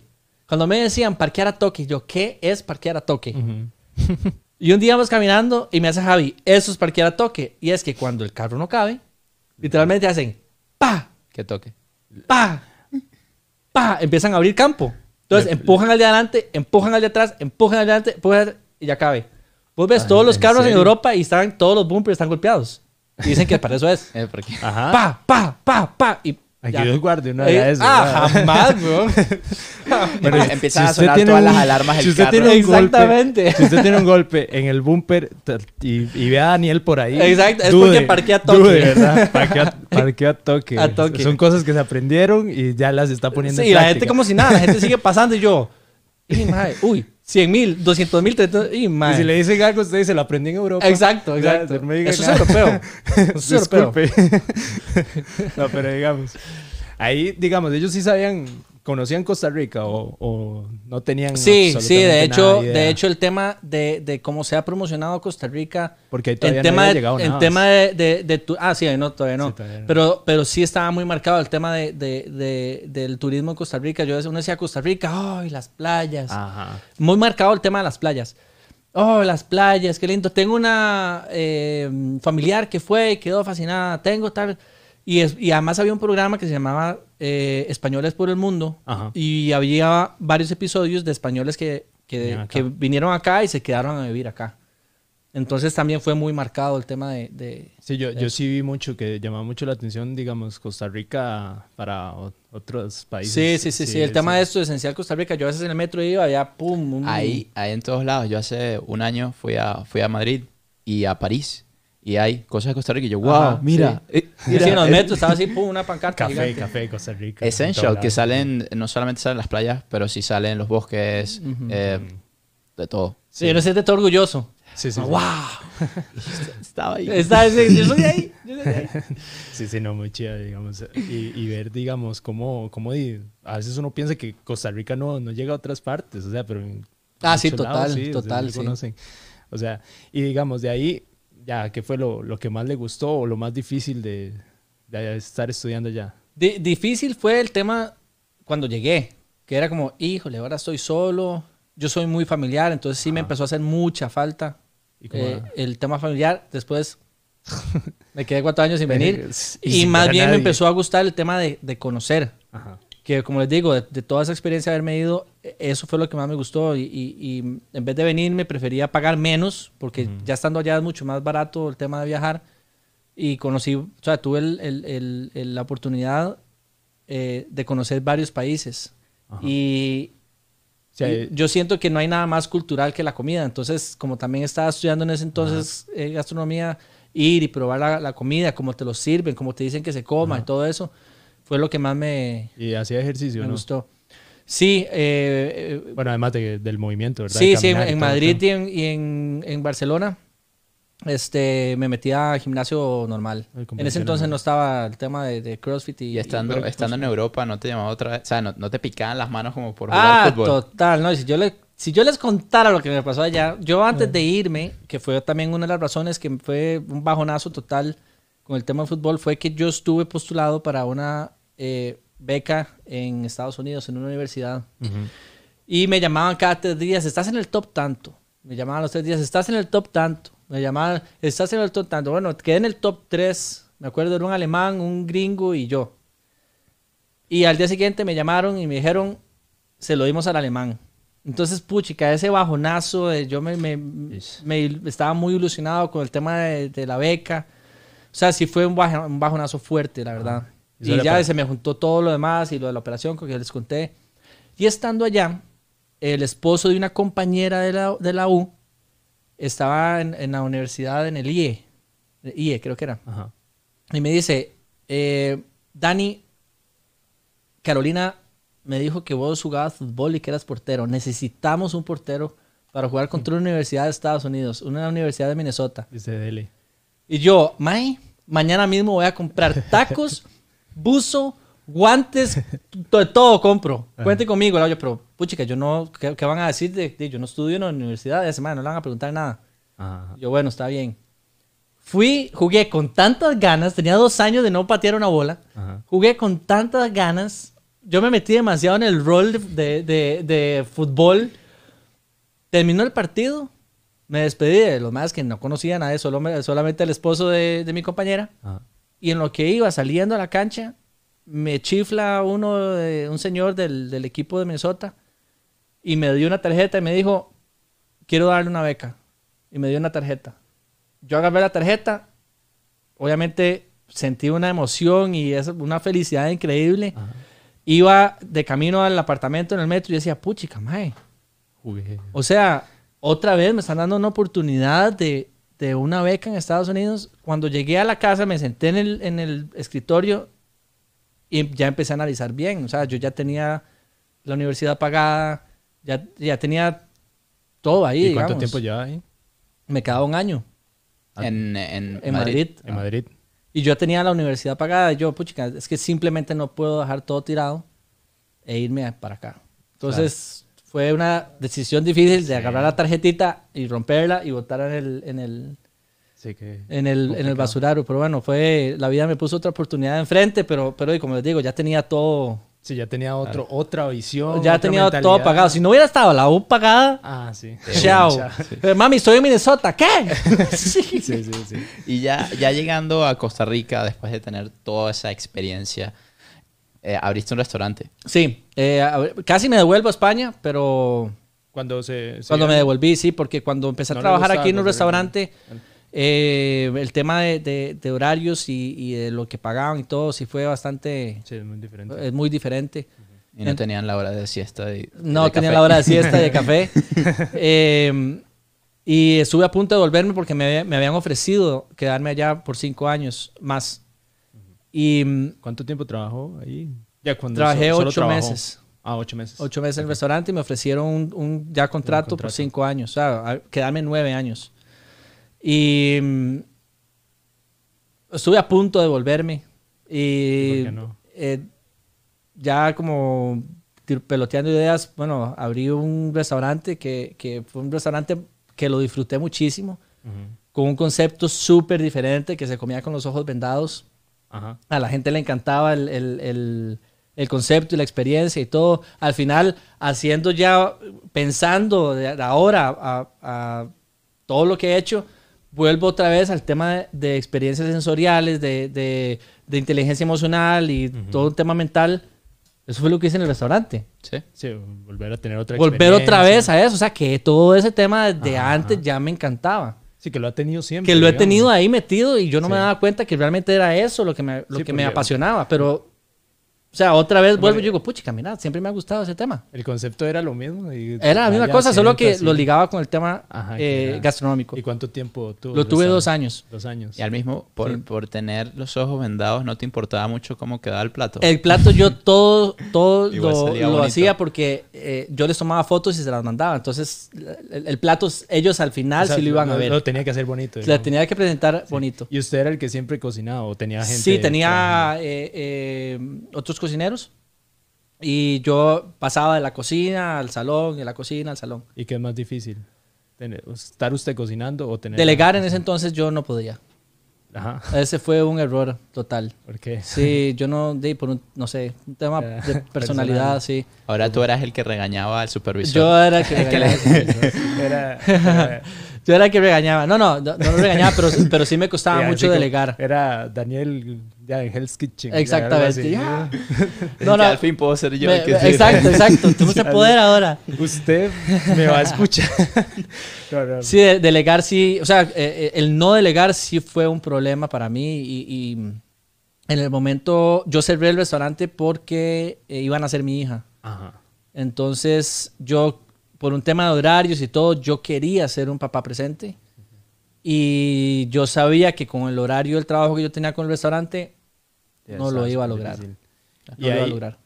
Ya Y- para, ya para ese entonces, eh, en el área del fitness, ya habías eh, empezado con. No, no, CrossFit o sea, sí hacía ejercicio y todo, pero, pero, digamos. pero sea, hacía ejercicio porque yo lo necesitaba.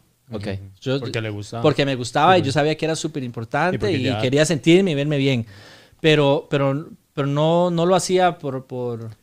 Digamos, ¿y cómo llega usted a la tele? O sea, Ah, Ok, eso- cuando cerré el restaurante, el tema del restaurante sí se hizo como muy hablado porque nadie hacía eso.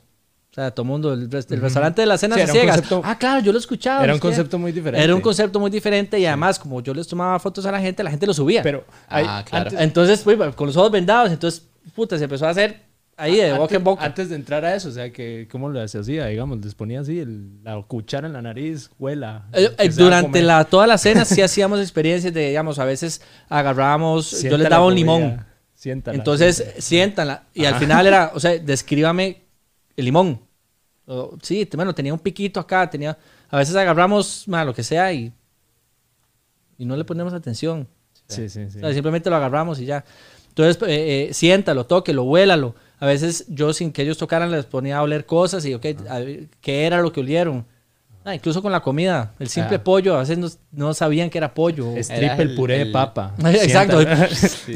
Eras el, el chamán de la... Era el chamán de la gastronomía, Ah, exactamente. el chamán de la gastronomía. No, a la gente le gustaba mucho porque dejábamos de lado el tema gastronómico a un tema de experiencia. Sí. Sí, no era solo llegar a comer, era ya tener Era la experiencia. una experiencia. Era la digamos. experiencia, Sí, que es muy diferente, digamos. Muchas veces uno llega a un restaurante. Es más, yo te digo pollo y vos ya sabes, ya te lo sabes, como, pero si yo te tapo los ojos y te doy pollo, tenés que empezar a... A ver qué A es. ver qué Ah, es. usted no decía qué era. Ah, no, la gente no sabía. Yo preguntaba por dietas, Ah, yo- alergias. Yo guardé me diera, me diera remolacha, digamos. ah, Sí, pero cuando decían, porque horas. pasaba esto, llamaban para reservar. ¿Alguna dieta o alergia? Ah. No, ninguna.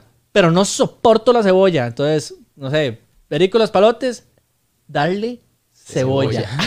en serio, se la da. y se lo daba y ni se quejaban. Ajá. Porque muchos de los temas de, eh, em, ¿cómo se dice? Mañas en la comida Ajá. es visual. Ajá. Entonces, ya ves la, la cebolla, tuviste alguna mala experiencia con la cebolla y ya con solo verla, Sí, ya, ya- sabes cómo te vas a ver. Entonces, "Ua, no la quiero.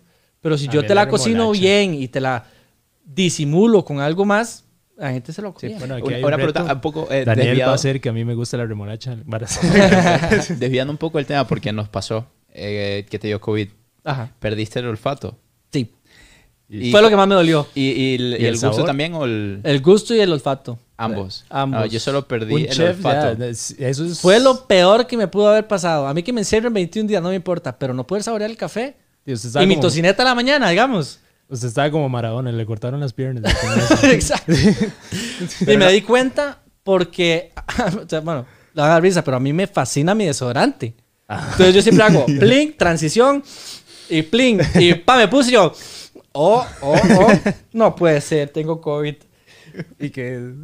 No me olió Sí, el es que desodorante. Eso es demasiado, man. Pero no te pasó, por lo menos, sea, ahorita- que, que capaz, ok, no lo olías, no lo saboreabas, pero veías lo que te estabas cocinando y aún así tu mente podría como percatar, no, esto sabe así, o capaz tenías Sí, algo claro. ya como una- de la experiencia. Sí, de- claro, de- claro. O sea, yo, yo, la textura o sea, que yo ya sabía el tema de textura y de sabor, pero cuando ya le prestaba atención, yo decía, man, no me sabe. No sabe nada. Ah, nada. O sea, por dicha, por dicha, cuando tenía el restaurante no pasó lo No pasó Sí, exactamente. porque, porque más de uno, usted Sí, bueno, se lo hay- ponía hay- y usted, no, no me huele a nada. La mejor prueba de llama- COVID. La mejor prueba de COVID. Daniel eso. tirando gente. ya, Exacto. usted, usted tiene COVID, vaya, jale. No me sabe nada. mm, fuera.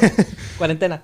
Sí. Hay un chef, eh, uno de los mejores chefs del mundo que se llama Grandar Chats y le dio cáncer de, de laringe y él sí perdió el gusto, no tiene gusto. Y aún así tiene uno de los mejores restaurantes del mundo. Sí, o sea, Wow. sí, Sí. me imagino que usted Supo sigue- adaptarse. O sea, fue como Mozart. O sea, Mozart era sordo y igual Y daba. tocaba piano. Ajá. O sea, rarísimo, digamos. Sí, este Grandar Chats sí pudo, pudo adaptarse a su, a su dificultad. Y digamos, o sea, usted se involucró muchísimo más estudiando en la... O sea, se involucró muchísimo más en la cocina cuando estudiaba o cuando empezó a trabajar. Uno aprende más trabajando. Sí, entonces, digamos, Sí. la cocina... Bueno, cuando- yo creo que pasa mucho en, en- en todo. O sea, Sí. cuando, o sea, yo creo que eh, en, las, en las escuelas y universidades te dan la base, pero ya trabajando es cuando te das cuenta de que a veces lo que estudiaste. O sea, ahí queda... es, Ah, es como conocimiento sí. básico para poder Sí, hacer sí, lo sí, que... sí. Eh, también a veces lo que estudias ya termina siendo obsoleto si, si no hay alguien que se dedique a, a renovarlo. Exactamente, sí. Sí, y me pasó en, en gastronomía que cuando llegué al restaurante yo decía, y no he puesto en práctica nada de lo que me enseñaron. Sí, el tema de orden, de mis amplas, de que aquí, la limpieza, de que si ensucia, lava, Sí, eso, como la- eso sí. como las Eh, cosas básicas, Eso sí me ayudó a montones. Pero sí el tema de técnicas y todo, ah, habían unas que eran súper diferentes. Y más que todo en el Cordon Blue, que las técnicas que te dan son técnicas muy, muy, muy clásicas. Sí, Ya, y muy, Ajá. muy estrictos. Muy digamos. clásica, vamos hacer mayonesa a mano. Mentira que en un restaurante te van a poner mayonesa a mano, de eso no tiene sentido. Ujú, ujú. O sea, te ponen allá con otras técnicas, que las, las hacen así y no se pone uno a sudar a darle. Pero ahí te enseñan a darle a, a- a- a mano. Pues usted no tiene una persona aquí. Exactamente. duro. Bueno, como... pe- Pero ¿cómo es que, cómo es que digamos, cómo llega usted a la, a la televisión? Eh, ah, bueno, iba a eso. Como el restaurante fue un tema muy Ajá. hablado y muy este, nuevo, Ajá.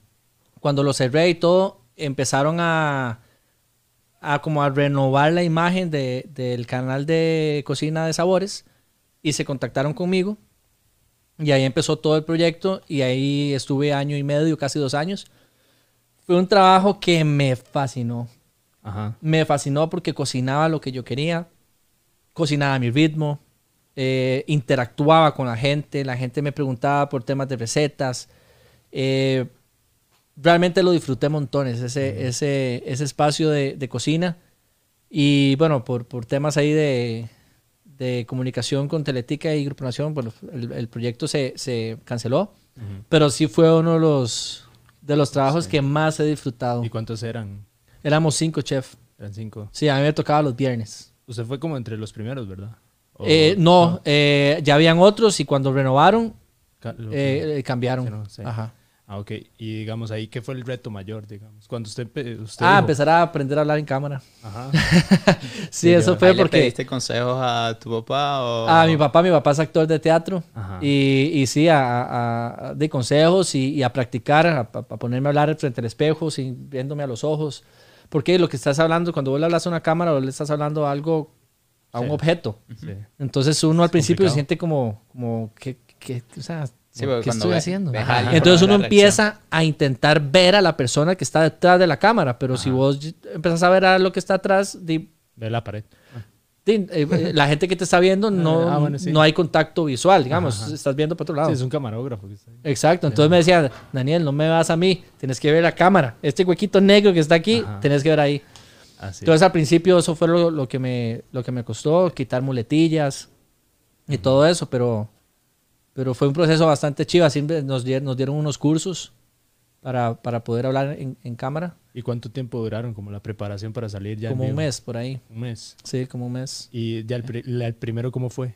O sea, la, la primera vez que le dijeron va en vivo. Ya. Eh, lo bueno era que no era en vivo, Ah, bueno, no, pero... era grabado. Entonces si algo no salía mal, Corte De nuevo. otra vez. corte, vamos de nuevo. Ok. Hubo Ah. mucho, mucho corte. Al principio sí había mucho corte, ya después... Y no lo regañaban. No, no, no, porque fue un proceso y ellos sabían que uno estaba Ah. Sí, aprendiendo. porque usted no, no había llevado ningún curso de, No. de, de actuación ni nada. No, y, y- y suele pasar que cuando nosotros estamos hablando y estamos procesando lo que queremos decir, esos espacios de silencio Ajá. a nosotros nos incomodan, entonces los rellenamos con muletillas. Ajá. Entonces, cuando yo estoy pensando en una idea, eh, este, ok, entonces, ok, ese e, este suena fatal. Ujú. Es mejor literalmente dejar el silencio. Y empezar con lo que quieres preguntar, lo que quieres decir. Exactamente. Y al final lo vemos más bien, lo- ah, vemos ese espacio negativo. Obviamente, si lo alargamos mucho en televisión, es eterno. Ajá. Se hace eterno. Sí. Pero si nosotros lo vemos negativo, pero si realmente lo sabemos manejar, en realidad lo que demuestra la gente que nos está viendo es que estamos pensando la respuesta y sabemos de lo que estamos hablando. Eh, Otras veces lo que pasa es que también uno siente que tiene que hablar rápido y, tiene que, y se le va la, la voz, o sea, el aire. Exacto. Y porque no, no aprende a respirar bien o así. Entonces, este, es- es- eso es algo muy vacilón que se va aprendiendo solo practicando. Practicando. digamos, sí, porque ya Y el tico agua- tiene mucha muletilla. Ajá. Sí, digamos, yo digo digamos a cada rato. y, O el ok. sí. O sea, no se queda... eh, Ajá. sí, pero, o sea... ah, Fue un mí- proceso ya, y, y- y es algo que en lo que hago ahora a mí me, me ha servido Ayuda, mucho. claro. Me sirve mucho, digamos, cuando tengo eh, algún cliente de, de programación, yo ya llego con demasiada confianza hablarle a un desconocido y eso a ellos les genera confianza. Y ahí, usted cuando estaba en este programa, este, usted, usted empezó a hacer ejercicio, ¿verdad? Empezó Yo ahí a- a- ya empecé a, a- conocer el CrossFit. a hacer CrossFit. Ajá. ¿Y, y, por, ¿Y por qué? Eh, fui a ver una clase de prueba y me encantó. ajá. Siempre sentí que el tema de gimnasio convencional me aburría montones. Me aburría mucho. Fui a hacer una clase de prueba y me pareció algo dinámico, algo diferente. Y fui a hacer la clase de prueba y yo dije, aquí me quedo. Y ahí empezó en clase, Y normal. ahí ya empecé en clase normal. Y, Y como a los cinco meses, seis meses, ya empecé a hacer una programación de competidor. Y, y me Usted- encantó. Pero usted compitió, ¿verdad? Sí. O sea, empezando. Sí. Como en dos A meses los cuatro meses de haber empezado, Se mandó. me manté vez. sabroso, sí. Creo que todos hemos pasado por ahí Sí. igual, como que... que Sí, yo creo que eso. meses y Creo que, una es un, creo que es un Ajá. chip que ya uno trae. ¿no? Y también que nosotros hemos vivido como muy... compet- O sea, siempre hemos estado en un deporte y lo hemos hecho competitivamente. El Ajá. fútbol. Sí. Tú también jugaste fútbol, yo jugué fútbol. Y siempre lo hicimos como, entrenas entre semana, juegas el sábado. Exacto. Si ese chip de competición ya lo trae Ya uno. Sí, sí, sí. Es como, digamos, Y, yo oh, qué vacilón. Eh, y me acordé de, de Gustavo porque en una de las competencias que hicimos eh, en equipos, había una parte en la que había que, que hacer un sprint en cancha sintética. Ujú. Eso fue 2015, por ahí. Eh, Sí, sí, ese sí, fue en sí. el- El de Halloween. Ajá. Halloween 2015. 2015. Usted estaba con Sebas en Ajá. En ese quedamos de primeros. Ajá, ajá. Fue 2015 Yo lo sí. eh. y yo no andaba tacos. Ajá. Y yo empecé a preguntarle a la persona que se me cruzara en la- así, ¿tacos? No. ¿Tacos? Sí, ca- 11. No, no me queda. Eh, ¿Tacos? Sí. Me acuerdo a un carajillo. Y yo, ¿tacos? Sí. ¿Cuánto calza? Tanto. Ma, me los presta. Porfa, ma, yo se los devuelvo. Yo no se los robo. Sí. Era este mae. Y era, y era una varilla. Era exactamente. Era una varilla, Era era- una varilla. Era un Sí. chamaquillo, mae. Sí, sí, Y fue Gustavo el que me prestó los tacos. Yo ni sabía. Fue... Oiga, usted Va a ser literalmente Claro. poco. Es que sí, ¿no? Fue hace literalmente poco que ese man me dijo, "Ma, ¿te acuerdas tacos? Sí, claro, fui yo el que le presté los tacos. Y yo, ma, porque hasta ahora me dice, digamos. Es que nosotros estábamos, en- ya empezamos a entrenar mucho lugar. endure y fue como que, Daniel, ¿no te acuerdas? La- esa competencia yo fui el que te presté los tacos. De- esa compa yo, lo, yo los juecé en, en la final y casi me pega Sebas. Ah, sí, es cierto. Sebas se, se volvió como Se volvió loco. Sí, porque es que le faltaban a ustedes reps. Sí, a mí y a que- Samantha. sí, tenían que hacer como 50 y 50. No, eran como 50 Y nosotros no 25, habíamos 25. terminado y Sebastián ya estaba en la pared haciendo handstand Sí. push-up. Y Sebastián Ah. y Michelle empezaron a hacer Handstand las que les faltaban a ustedes. Y yo les dije, no, a ustedes no, ustedes no son, Son son, ellos. ellos. Y se vuelve Sebas, ¿por qué? Yo no sé qué. Y yo, tranquilo, pues, Sí, sí, son ellos. Se le Ya- metió el Chucky. Ya después, sí, pero pasa, o sea, todo nos ha pasado en competencia que nos hemos vuelto, bueno, creo que Gustavo no. Eh, Pero- no, se- sí, que sí, sí, pasaba. Pero, o sea, capaz es más discreto, capaz Tal- digo, tal vez- y después tal vez sigo. no, lo- o sea, tal vez no, no nos, ponemos así como exaltados, así, pero o sea, si, si, si uno ha querido ya, una vez Sí, a mí me sí, pasó sí, que me estaban contando reps en double unders y yo quería agarrar la, y suiza. tirársela, porque me- ya- o sea, tenía que hacer como 50 y terminé haciendo 100. Entonces, o sea, y eso nos costó quedar de segundos en... Sí, claro, claro. y, o sea, fue- pero... Sí, ahí, ahí fue donde yo empecé a, a meterme como de lleno en, en, en- en eso. Digamos, Y después ya hice una transición de entrenamiento y fue cuando ya empecé a, a realmente sentarme y decir, ok, ¿por qué hago esto? ¿Para qué hago esto? ¿Me quiero dedicar a competir o...? Usted tuvo un tiempo en donde, digamos que estuvo así como compitiendo y todo, ¿verdad? Yo siento que usted cambió más que todo el chip cuando, cuando se fue a, a Dancing with the Stars. Cuando yo me fui a dancing, quedé en la calle. Porque Sí. perdí 8 kilos. Lo que yo gané Ajá. empezando a hacer CrossFit, lo perdí en, en, en dancing. Yo ¿Lo perdí perdiste 8 por- kilos en 4 ¿Te meses. dijeron que tenías No. que hacerlo? ¿O era el entrenamiento Era para por hacer el eso? cambio de entrenamiento. Ujú. O sea, yo hacíamos, o sea, bailábamos 6, 7 horas al día. Era duro. Todos los días. Wow. Todos los días, de lunes a sábado y domingo, el baile en vivo. Eh, ¿Sabías bailar antes de danza? No, para nada, no sabía nada. Antes, ¿En serio? digamos, Nada. Ahí Sí. yo, yo quería tocar eso, o sea, ¿cómo aceptó? A mí me dicen, o sea, quiere participar en un concurso de baile y yo digo, Ah. "Oye, pero papi, yo le tiro... Como les dije al principio, yo me apunto a todo. ¿Quiere? Démosle. Ya después yo dije, uy, ma, ¿qué estoy haciendo? Pero, pero, no, fue una experiencia demasiado chiva. Fue una experiencia muy, muy chiva. Yo tiro paso básico Y, y ya ahí sí volvió el tema de cámara. Ok, ya no es grabado. Ajá. Ahora es en vivo. Ese sí era en vivo. ¿Ese sí era en vivo? Ese sí era en vivo. No, no sé. Y me pasaba, llama, los primeros domingos, que estábamos a segundos de salir a bailar. Y yo decía, ¿y si me equivoco? ¿Y si se me olvida la coreografía? Wow. sí. La bailarina sabe improvisar. Ajá. Yo tengo que ser las de Nili Vanilli. Si me equivoco, salgo corriendo. Literal. Sí, pero porque es que mu- mucha presión. o sea, Es, porque es demasiada la- presión porque no solamente es el tema en vivo, Ajá. sino que había público. Y porque la están poniendo con una bailarina profesional. Y te o sea, sacan de la zona de confort. Sí, sí. Si a mí me ponen en vivo a hacer un clean and jerk, ah, fascinado. Ajá, ajá. Pero ya si te sacan de la zona de confort de algo que vos no sabes ni papa, Sí, porque... ahí sí.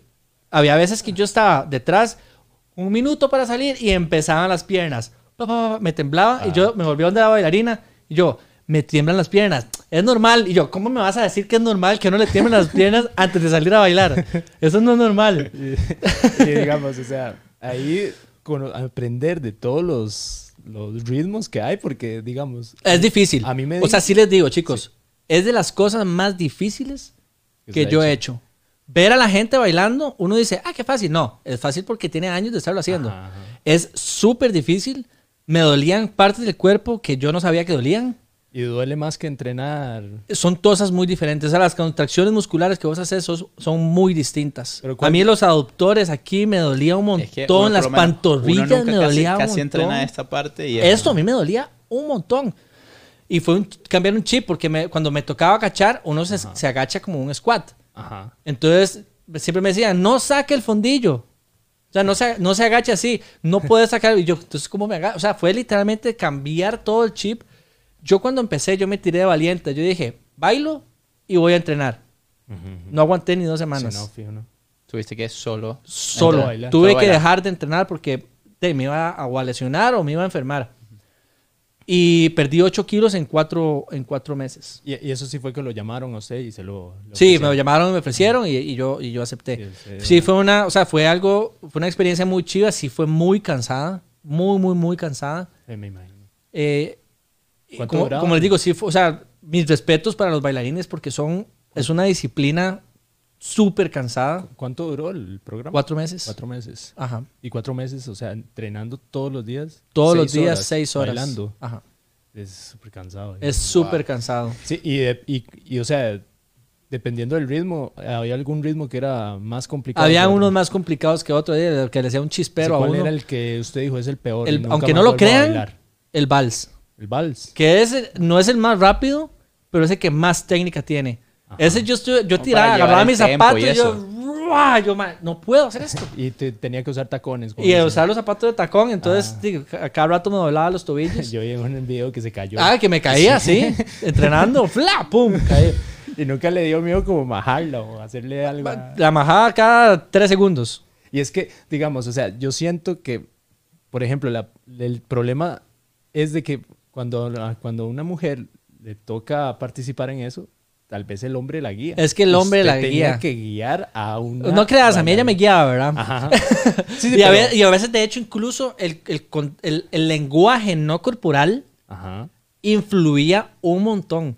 Digamos, en algunas partes en las que era normal que yo se me olvidara o me equivocaba, yo la veía a ella y ella me hacía como algo, eh, el lenguaje corporal, y yo decía, ok, viene esa parte. Algo que sí me Como, sirvió muchísimo prepárese. fue que yo toco guitarra, entonces llevar el tiempo de la música y escuchar la música sí me ayudó mucho. Porque habían compañeros que ni siquiera escuchaban la música. Entonces las bailarinas o el bailarín le decía, tenés que oír la música, no puedo estar contando pasos, viéndote a vos, recordándome la Ajá. coreografía y además Escuchando estar oyendo el tiempo, oyendo el tiempo de la música. Y es que no, es que usted tiene que oír el tiempo de la música Y ahí es donde saca y los ahí pasos. es donde hace los pasos. Entonces yo sí siento que a mí eso sí me ayudó muchísimo. Llevar el, el- el tiempo de la música sí me ayudó mucho. Y bueno, ya después de Dancing with the Stars, sí hiciste esa transición otra vez al fitness nivel competitivo. ¿Qué tal subir ese peso? Costó un montón y ese proceso no se lo deseo a nadie. comer sin tener ganas de comer. Comer sin tener ganas de... O sea, a ver, ahora que lo hice, que dicho que lo hice porque hablamos de un tema de experiencias, yo ya puedo dar testimonio de, de qué es ese proceso. Ujú. Es un proceso súper, súper difícil. Ahora, ganar masa muscular es mucho más difícil que perder peso. Ese, ese proceso fue un proceso, o sea, yo me levantaba a las 4 y media, 5 de la mañana a mandarme el primer batido, que era como, era lo más espeso que había en la vida. No lo podía hacer más líquido porque era de este tamaño. Así como caseína. Era Sí. caseína con no sé qué, con avena, con banano, con miel. Y yo me acuerdo perfectamente que yo lo tenía en el baño Ujú. para no bajar a la cocina a esa hora. Ujú. Lo tenía en el baño y me acuerdo que yo me lo tomaba así, sentado en el excusado. Sí, es durísimo. Así, y literalmente me lo tomaba, me volví a acostar como una hora. Ya mi hija ya había nacido, entonces no, tampoco podía dormir mucho, entonces ya me levantaba. Cuando yo ya iba a desayunar, obviamente tenía cero hambre. Ujú. Y a veces comiendo, la comida se me, Se me trataba de, venir. vomitar, sí. Ahora, yo soy muy disciplinado, entonces, en ese entonces me decían, pero no se lo coma, me lo tengo que comer.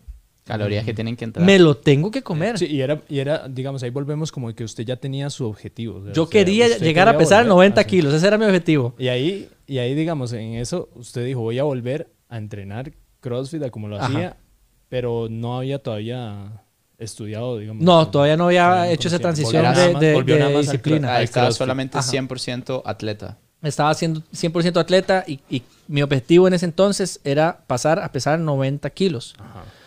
Yo llegué a 95 y después corté a 90. Pero ya estando en 90, todo el tema de gimnasia, incluso correr, fue borrón y cuenta nueva. La barra la agarraba y la movía súper bien. Front squat, back squat, perfecto. Pero el tema de guindarme a una barra, de guindarme en los aros, de correr, era otra persona. O sea, tenía 10 kilos encima. Y, y Cuando tenía, estaba entrando con un chaleco. Estaba entrenando, Sí. eh, vivía con un chaleco. Sí, sí. Empecé a sufrir de apnea del sueño por el Ah. peso. por el peso. Empecé a sufrir de apnea del sueño, entonces em- ro- roncaba demasiado. Pero ¿en cuánto tiempo subió Seis, siete meses. así muy rápido? Ajá. Sufría de apnea del sueño y, mm, y roncaba, roncaba muchísimo, entonces me levantaba súper cansado. Otro fac, el chef ronca. No, ro- roncaba, roncaba. ¿eh? Era por, por el, por el tema del peso.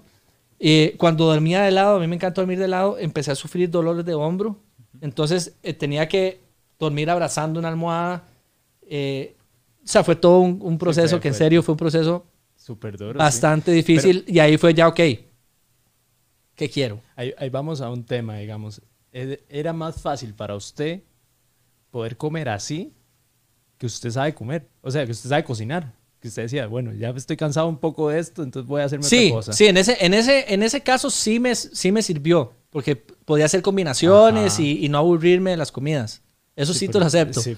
Pero comer sin ganas es lo más feo. Es lo pe- es lo- a mí- bueno, desde que hago CrossFit siempre ha sido así, de, de tener que subir de peso y Ajá. no sí, querer. comer, comer sin, gasa- sin ganas es, es Sí. puchica, es feo. Sí, a mí me pasó porque, digamos, a mí también me costaba mucho subir de peso. Yo tenía que comer un, y 3.000, 3.200 ca- calorías por día. O sea, era un montón. Yo desayunaba tres tazas de gallo pinto todos los días. Y Sí, "Ya que a no veces la gente quiero". dice, ay, qué dichoso. No, No, no, no, no, no, creo. es dichoso. No. No, y lo más feo es eso, no tener las ganas de comer. Y, Ujú. y comer es algo tan, tan, tan rico. O sea, eh, Que uno debería sí, disfrutar de comer. exacto. Y Sí, que y- no y- quieras. Es que como- Y después cuando ya llegué a mi objetivo y empecé a ver que, ok, realmente era esto lo que quería. Ujú. Realmente quería verme así. No, o sea, tengo que volver a empezar otra vez a practicar eh, pull-ups, a practicar muscle-ups, a, a- a- acomodarme al peso a correr. Ujú. Y literalmente mi respuesta fue no. Sí. Ok, esto no es lo O sea, que yo- quiero. Yo, quiero...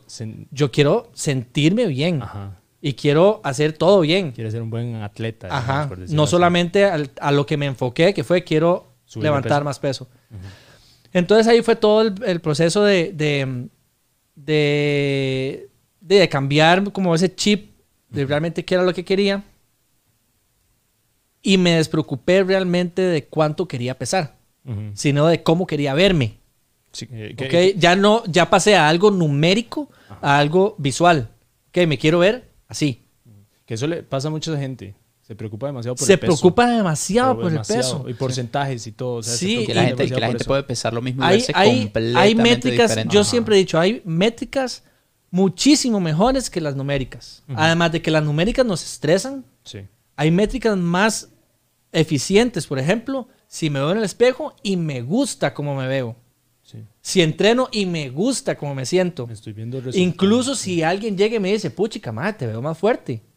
Perfecto. Algo estoy haciendo Algo estoy bien. haciendo bien, sí. O te veo feliz. Sí. Que esa, al final, si vos estás bien, vos transmitís otra cosa.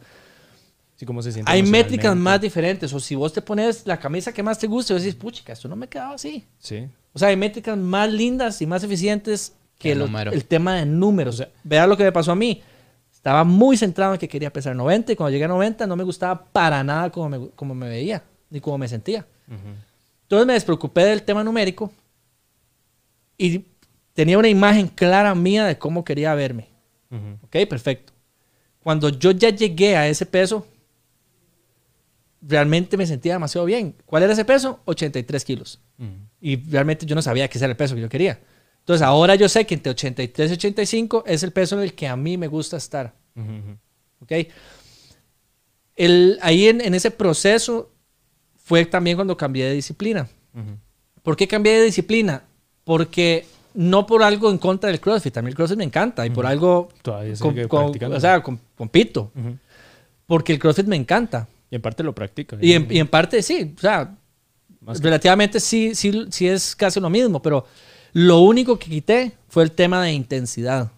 Yo no quería intensidad todos los días en, en mi entrenamiento. Entonces yo cambié esa disciplina y me topé con el Functional Bodybuilding de Mm, Marcus Philly. Marcus. Y ahí lo empecé a seguir, empecé a ver y, y todo lo que él decía, el cambio que hizo en él y ponía fotos del antes y después. Y yo dije, puchica, lo voy a hacer. Y para los que no saben, Marcus Philly fue cuatro veces a Games. Ajá. O sea, en realidad es un atleta ya de élite. De- de élite. O sea, no, no es cualquier...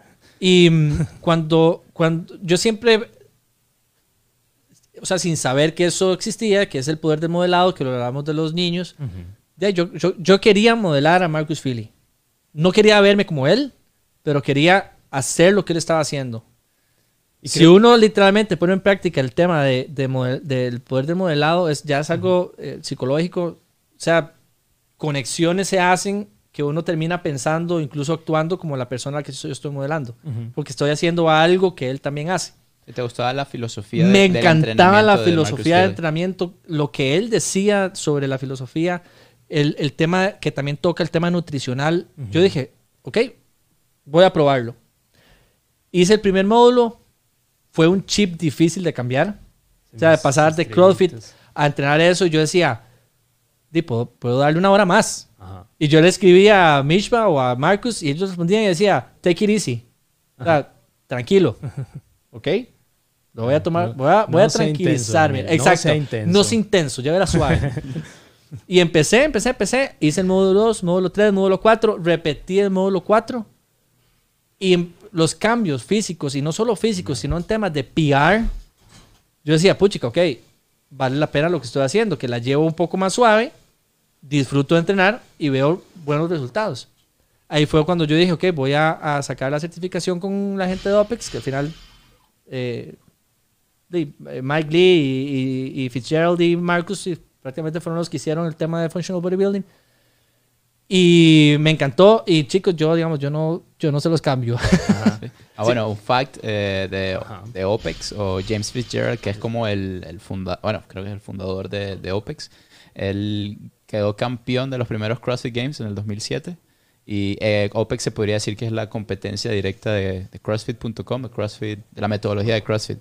Eh, Sí. Ahorita tienes, o sea, ya sacaste el curso, el de CCP. el, C- el CCP. Eh, sí. Primero en sacarlo en Costa Rica. Creo que sí. Y ahora hay varias, hay varias gente.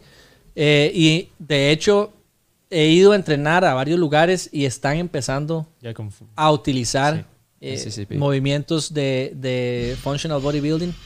Porque al final, el 90% de la gente que va a un CrossFit no son competidores. ¿no? Es gente que quiere simplemente hacer ejercicio, Población general. verse y sentirse bien. Sí. Entonces se dieron cuenta que un tema de intensidad todos los días no era Y volumen también. Y volumen. mucho O volumen. elegir, o Sí, elegir los sí. movimientos. O sea, el- eh, si quieres salud no tienes por qué hacer un overhead squat. O, o sea, puedes buscar otros patrones de movimiento que te beneficien de salud de- y a lo que quieres buscar que capaz no es hacer 300 de snatch, sino Exacto. verte bien. Bueno, al final el levantamiento olímpico en realidad lo que nos aporta es muy poco. O sea, lo hacemos porque nos gusta, Sí, Sí. sí, sí. Porque nos encanta. Ujú. Pero hay, o sea, hay movimientos, como vos decís, ya sea unilaterales o el tema de, de mancuernas o dumbbells que son mucho más eficientes en un tema ya de salud y movimiento que agarrar una, una barra y hacer un movimiento que es mucho más complejo. Claro. Es que el levantamiento, el levantamiento olímpico es saltar con peso. Exacto. O sea, tú puedes dejar de hacer clean jerk snatch y nada más dedicarte a saltar. Y es Sí. básicamente el mismo patrón de movimiento. Exacto. Sí, Eso era lo que nosotros habíamos hablado también, lo habíamos tocado, o sea, la diferencia entre una persona que va a ir a entrenar y su objetivo es solamente salud a una persona que quiere competir. Exacto. Ah, De hecho, eso, eso que vas a hablar es súper importante. Eh, y y lo, el- lo y estuve ahí- hablando hace poco eh, con una psicóloga, que a veces la gente se mete a hacer una disciplina sin antes saber realmente qué es lo que quiere. Entonces, por ejemplo, si alguien lo que quiere es eh, eso que vos decís, digamos, alguien que, que quiere bajar de peso, ok, eh, ¿realmente querés hacer CrossFit o puedes bajar de peso nada más si te dedicas a comer bien? sí, sí. Sí. Sí, o sea, realmente. entonces, realmente, ¿qué es lo que usted quiere? Sí. Y Sí. ya sabiendo, el, el realmente quiero esto, ok, ahora sí, busquemos una disciplina que vaya acorde, porque mucha gente me dice, es que me metí a CrossFit, pero me empecé a hacer muy no sé qué y muy no sé cuánto. De- debiste haber pensado si realmente era eso lo que vos Sí. querías. Sí, o sea, ahí es en donde usted tiene que ponerse como el objetivo. Si su objetivo es rendir en watts, y háblelo con su entrenador.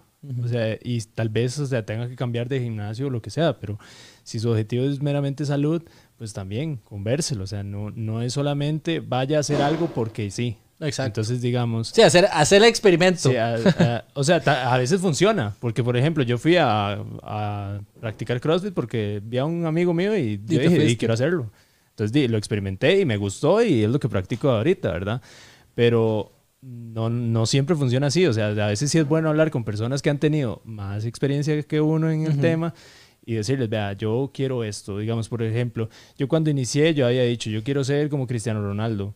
Entonces, di, tal vez tenía que hacer cosas que, que no hacía. Entonces, eh, siempre hay que estar conversando y viéndose qué, qué es su objetivo y su meta. O sea, y con el tiempo van a ir cambiando. o sea, Total. entonces, ahí, ahí sí, sí, siempre hay que discernir. Yo quiero hacer esto. ¿Usted quiere competir? Ok, son estos pasos. ¿Usted quiere salud? Ok, siga estos pasos. No, no trate de hacer todo, porque no se puede hacer todo. Total. Entonces, ¿Cuál, es cuál- cuál es tu acercamiento cuando tienes a un cliente? ¿Qué es lo que... A ver, proceso que tiene eh, que pasar en, un, cuando- en un tema de, de- de coach, y estoy hablando no solamente de un coach de, de- de- de fitness, digamos, ahora que tengo clientes de programación neurolingüística, eh, yo, yo siempre he pensado que el, eh, el mejor acercamiento para un, un cliente inicial debe empezar con una conversación. O sea, tenés que conocer al cliente. Yo no entro de- de- con los tacos de frente a tirar la información. Ujú. No, tengo que conocerte, tengo que saber qué haces, eh, experiencias pasadas. qué experiencias has pasado, si has hecho algo, si, si, por qué lo hiciste. Y, y siempre me encanta Y hacerlo. Y si no me está viendo algún cliente, se va- no, o sea, les va a dar risa, pero siempre Ajá. me encanta hacerlo en un terreno neutro y con un café de por medio. Siempre. ¿Por qué? Porque eso genera confianza. Cuando vos pones un escritorio enfrente, hay una barrera. Ajá. Entonces, si vos lo haces eh, en un ambiente de, de confianza, ellos, ¡pum! Ellos nada más empiezan a Sueltan. soltar información y entre más información le den a uno, uno ya empieza a entender realmente qué es lo que ese cliente necesita, porque a veces ellos quieren algo que no es lo que necesitan. Ujú, ujú. Y pasa mucho, Sí. que los clientes llegan y me dicen, es que quiero empezar a comer mejor. Ok, ¿qué comes? Tal y tal, tal cosa. Y uno dice, bueno, en realidad no come tan mal. Sí, ya come bien. ¿A qué hora te levantas? A las diez y media y me acuesto como a las 11. No, bueno, almuerzo tarde. Ok, no, solo que aquí lo que hay que hacer es cambiar el patrón de hábitos. Sí, los horarios. Y me ha pasado con clientes que cambiamos los hábitos, ni siquiera es un tema nutricional. Y en cuestión de meses, el cambio es increíble. Y no solamente físico, sino emocional. Ajá. Y digamos, eh, ya ahondando más un poco sobre esto, lo de neurolingüística, digamos, Ajá. que, ¿cómo, cómo lo describe usted así rápido? ¿Qué A ver, es una, es una, eh, es como una rama eh, de la psicología que lo que hace es utilizar, esto es muy resumido, ¿verdad? Que lo que utiliza es el poder del pensamiento y el poder de las palabras.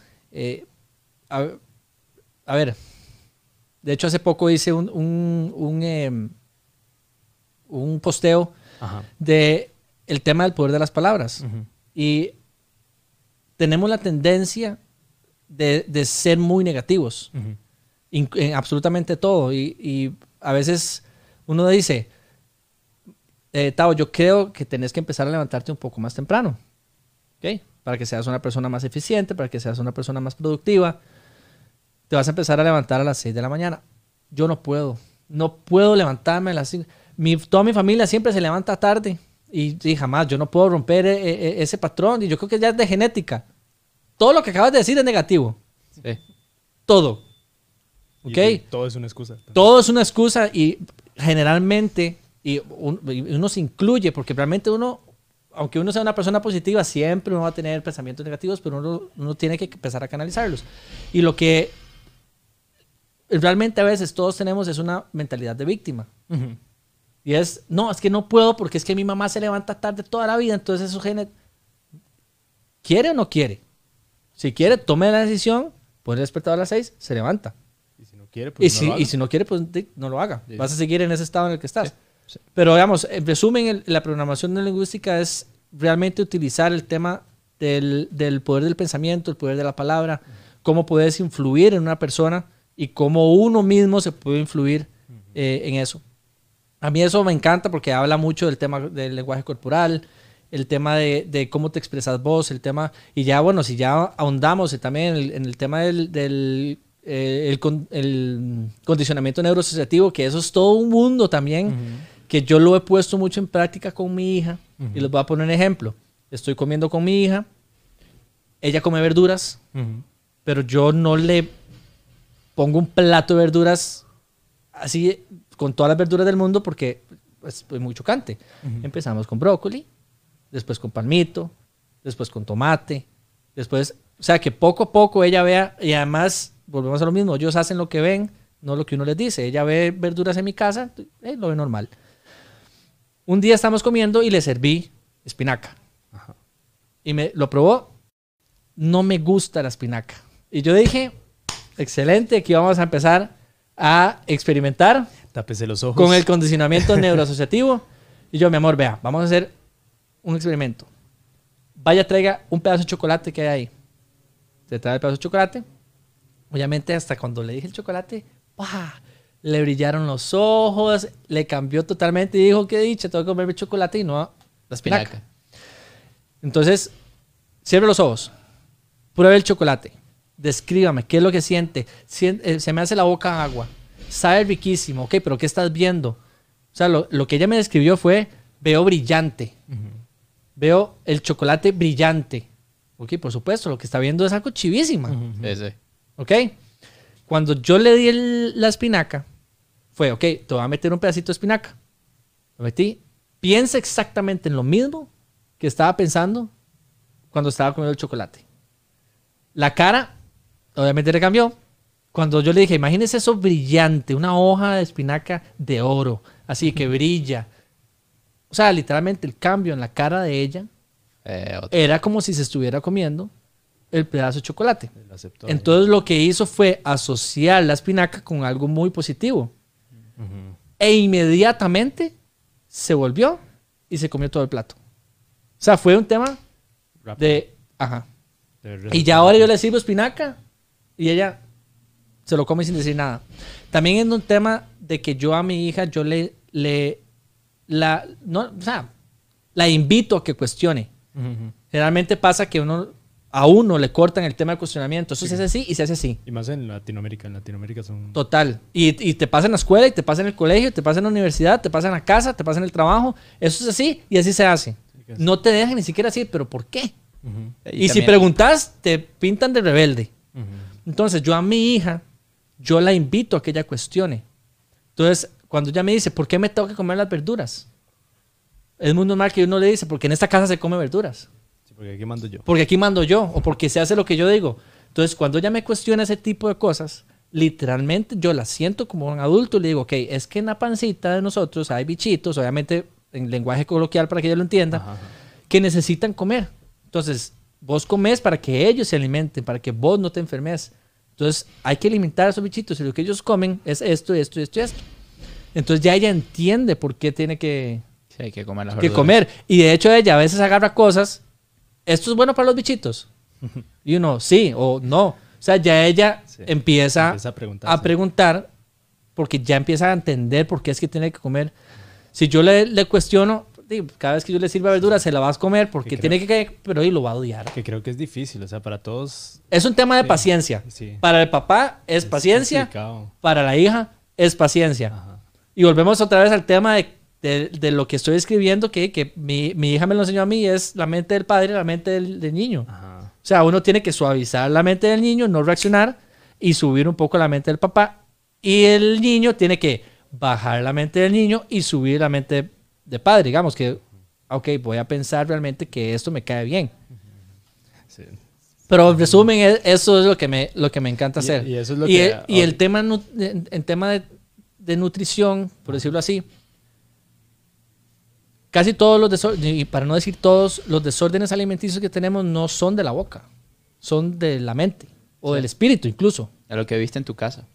Exactamente. Hay muchas creencias que vienen arriesgadas. Sí, que, que nosotros, lo, o sea, yo sí he visto muchos desórdenes alimenticios, es tal vez una depresión o para, o pa- nos sentimos mal, entonces voy como, Ajá. o sea, estoy pasando un mal momento, voy y agarro. Pa, se desquita sí. con la comida. Y, y- Oye, y- o decirle a un niño, se lo tiene que comer todo porque hay chiquitos que no tienen comida.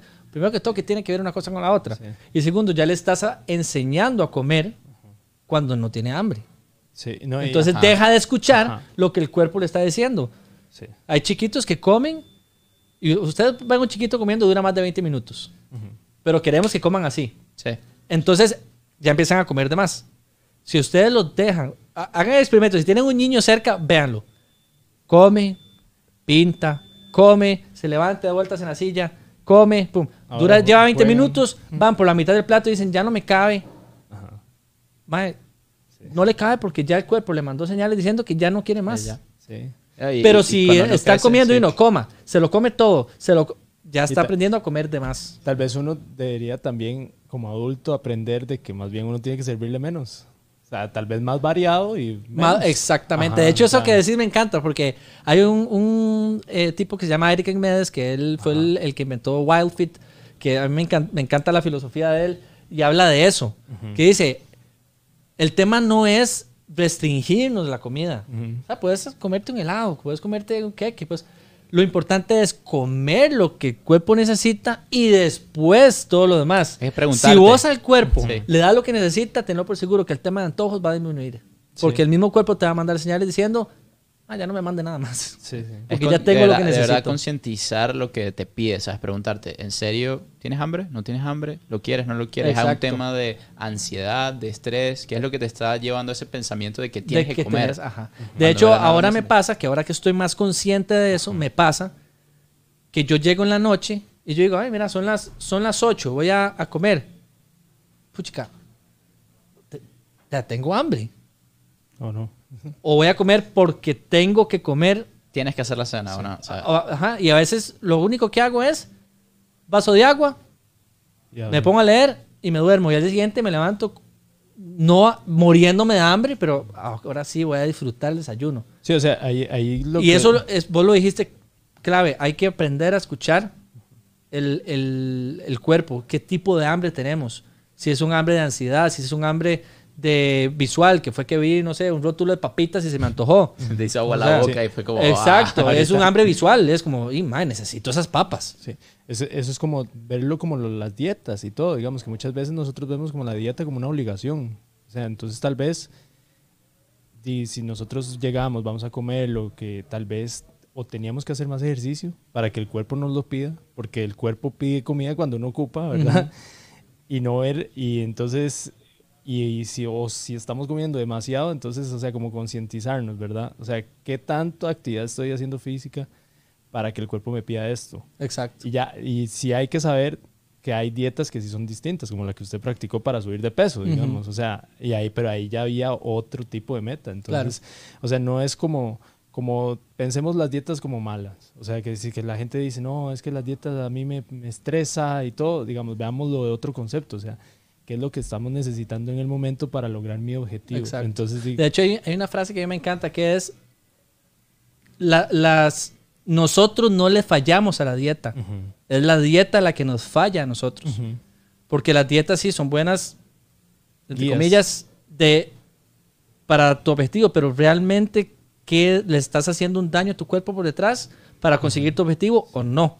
Sí. Entonces, realmente nosotros no le fallamos a la dieta, que a veces es como, es que di, estoy haciendo tal dieta, pero di, no lo logro, me estanqué. O sea, a ver, no es usted el que está fallando, el que está fallando es lo- la dieta que usted tiene, es la que le está fallando a usted, no, no usted a, a ella. Entonces, ¿qué es lo que voy a decir? La dieta lo que, las dietas lo que generan son estrés. Eso se transfiere a todo, incluso el entrenamiento. a todo, No, es que no puedo totalmente. seguir el entrenamiento. Es que capaz el entrenamiento que estás haciendo no es lo que de verdad Eso- necesitas. exactamente. Eso fue lo que me dijo una vez una nutricionista. Ella me dijo, o sea, lo que yo quiero es que usted llegue a aprender cuándo usted necesita comer un poco más de carbohidratos, cuándo no, cuándo tiene que meter más proteínas, o sea, como que no, no como que ella siempre tiene que estar, como lo que usted nos dijo al, al inicio, o sea, tiene que ser autosuficiente también, Autosuficiente. hasta en la comida. O sea, en la Claro. comida nosotros tenemos que ir aprendiendo también. o sea, que es lo que mi cuerpo me está pidiendo. De hecho, hay un tipo de hambre que a mí me encanta, que es el, el, el hambre de sed. Y estoy seguro que muy pocos de la gente, para no decir todos los que nos están escuchando, lo ponen en práctica, hambre de sed. Cuando uno está deshidratado, Ajá. el- la señal que produce el cuerpo Es que quieres agua. se, se- exacto, se confunde con la eh, señal de hambre. Son muy, muy parecidas. Entonces, cuando estamos deshidratados, el cuerpo manda esa señal y la confundimos con hambre. Muy poca gente, cuando siente esa señal, va y come frutas y verduras que tienen agua. Sí. Lo que comen son antojos, papitas, pizza, pasta, eh, cosas que lo que hacen más bien es deshidratarnos más. Entonces el cuerpo va a seguir mandando señales de hambre y nosotros vamos a seguir comiendo y es un círculo que no se rompe. Entonces hay veces que lo mejor cuando nosotros sentimos sed es antes de comer tomarse un vaso de agua y ver si el cuerpo todavía te sigue mandando La señal. esa señal de, de hambre. Bueno, ya, llama ya saben, señal de hambre. apenas- Yo, de hecho, tengan hambre, tomen un Lo vaso con primero que agua. hago cuando me levanto Tomar es tomar un vaso de agua Para ver si tiene hambre. para ver si realmente, o sea, igual voy a desayunar y me, me- me va a mandar el café no y falta, todo y la la tocineta no falla. pero, pero ver si realmente esa sensación de hambre que tengo es realmente que me falta toda la comida o, o pasaría, digamos, que coma y sienta que necesito más comida. Y ahí, digamos, o sea, con todo esto que ya usted nos contó, más de tener conciencia y así, ¿no le ha chocado un poco con lo que usted estudió? Con ser No, no, no, chef? no, para nada. Eh, a ver, comer, comer rico no es sinónimo de... No, no, ah, pero es que a veces digo, usted tiene que hacerle el plato que le piden. Sí, sí, sí. Pero a ver, eh, eh, a veces la gente me dice, o sea, usted debe comer riquísimo, pero puchica, es que uno, eh, como no hace ejercicio, y es como, a ver, yo cocino mi comida delicioso, pero no quiere decir que sea algo que engorde. Ajá, ajá. ¿ok? A ver, yo cocino o con aceite de oliva o con mantequilla, o con ghee, que es mantequilla sin, la, sin el lácteo. Yo no uso pan, ni esas cosas que si realmente leen las etiquetas a veces traen hasta silicón. Entonces, sí, porque a veces nada más lo compramos porque nos dicen que hay que comerlo y no, no, no vemos atrás qué trae. Pero a ver, la, la comida saludable no tiene por qué ser aburrida. No, se pueden combinar con demasiados Se sabores. pueden combinar con cualquier cantidad de sabores. Una ensalada que a veces la gente me dice, es que, es que la ensalada no me gusta. Chinela. Póngale fruta. Una, Oh, una cosa, chinela. La ensalada con fruta es una cosa. Pueden hacer una rica. vinagreta con algo y, y a esa misma vinagreta le cambian un ingrediente. Es una vinagreta totalmente diferente. Sí. O sea, si ustedes chinean la comidita, les vas a ver delicioso. Y es como lo mismo, digamos, que hemos estado comentando durante todo el rato, experimenten. Experimenten, al final la comida es pura creatividad. Y es la comida de uno, o sea, no ya si usted invitó a gente y usted quiere lucirse y no, no experimente. ya. Exacto, exacto, seguro. me pueden escribir y yo les puedo ayudar con la receta. Pero digamos, este, si usted va a comer en su casa, y, eh, todo el mundo se ha jalado tortas en la cocina. Total. Entonces, Total. Y algo sí importante que yo también le digo a mis clientes es que también tenemos que aprender a comer por objetivos. Ujú. Entonces, a veces la gente me dice, es que yo no puedo cenar lo mismo que, que almorcé.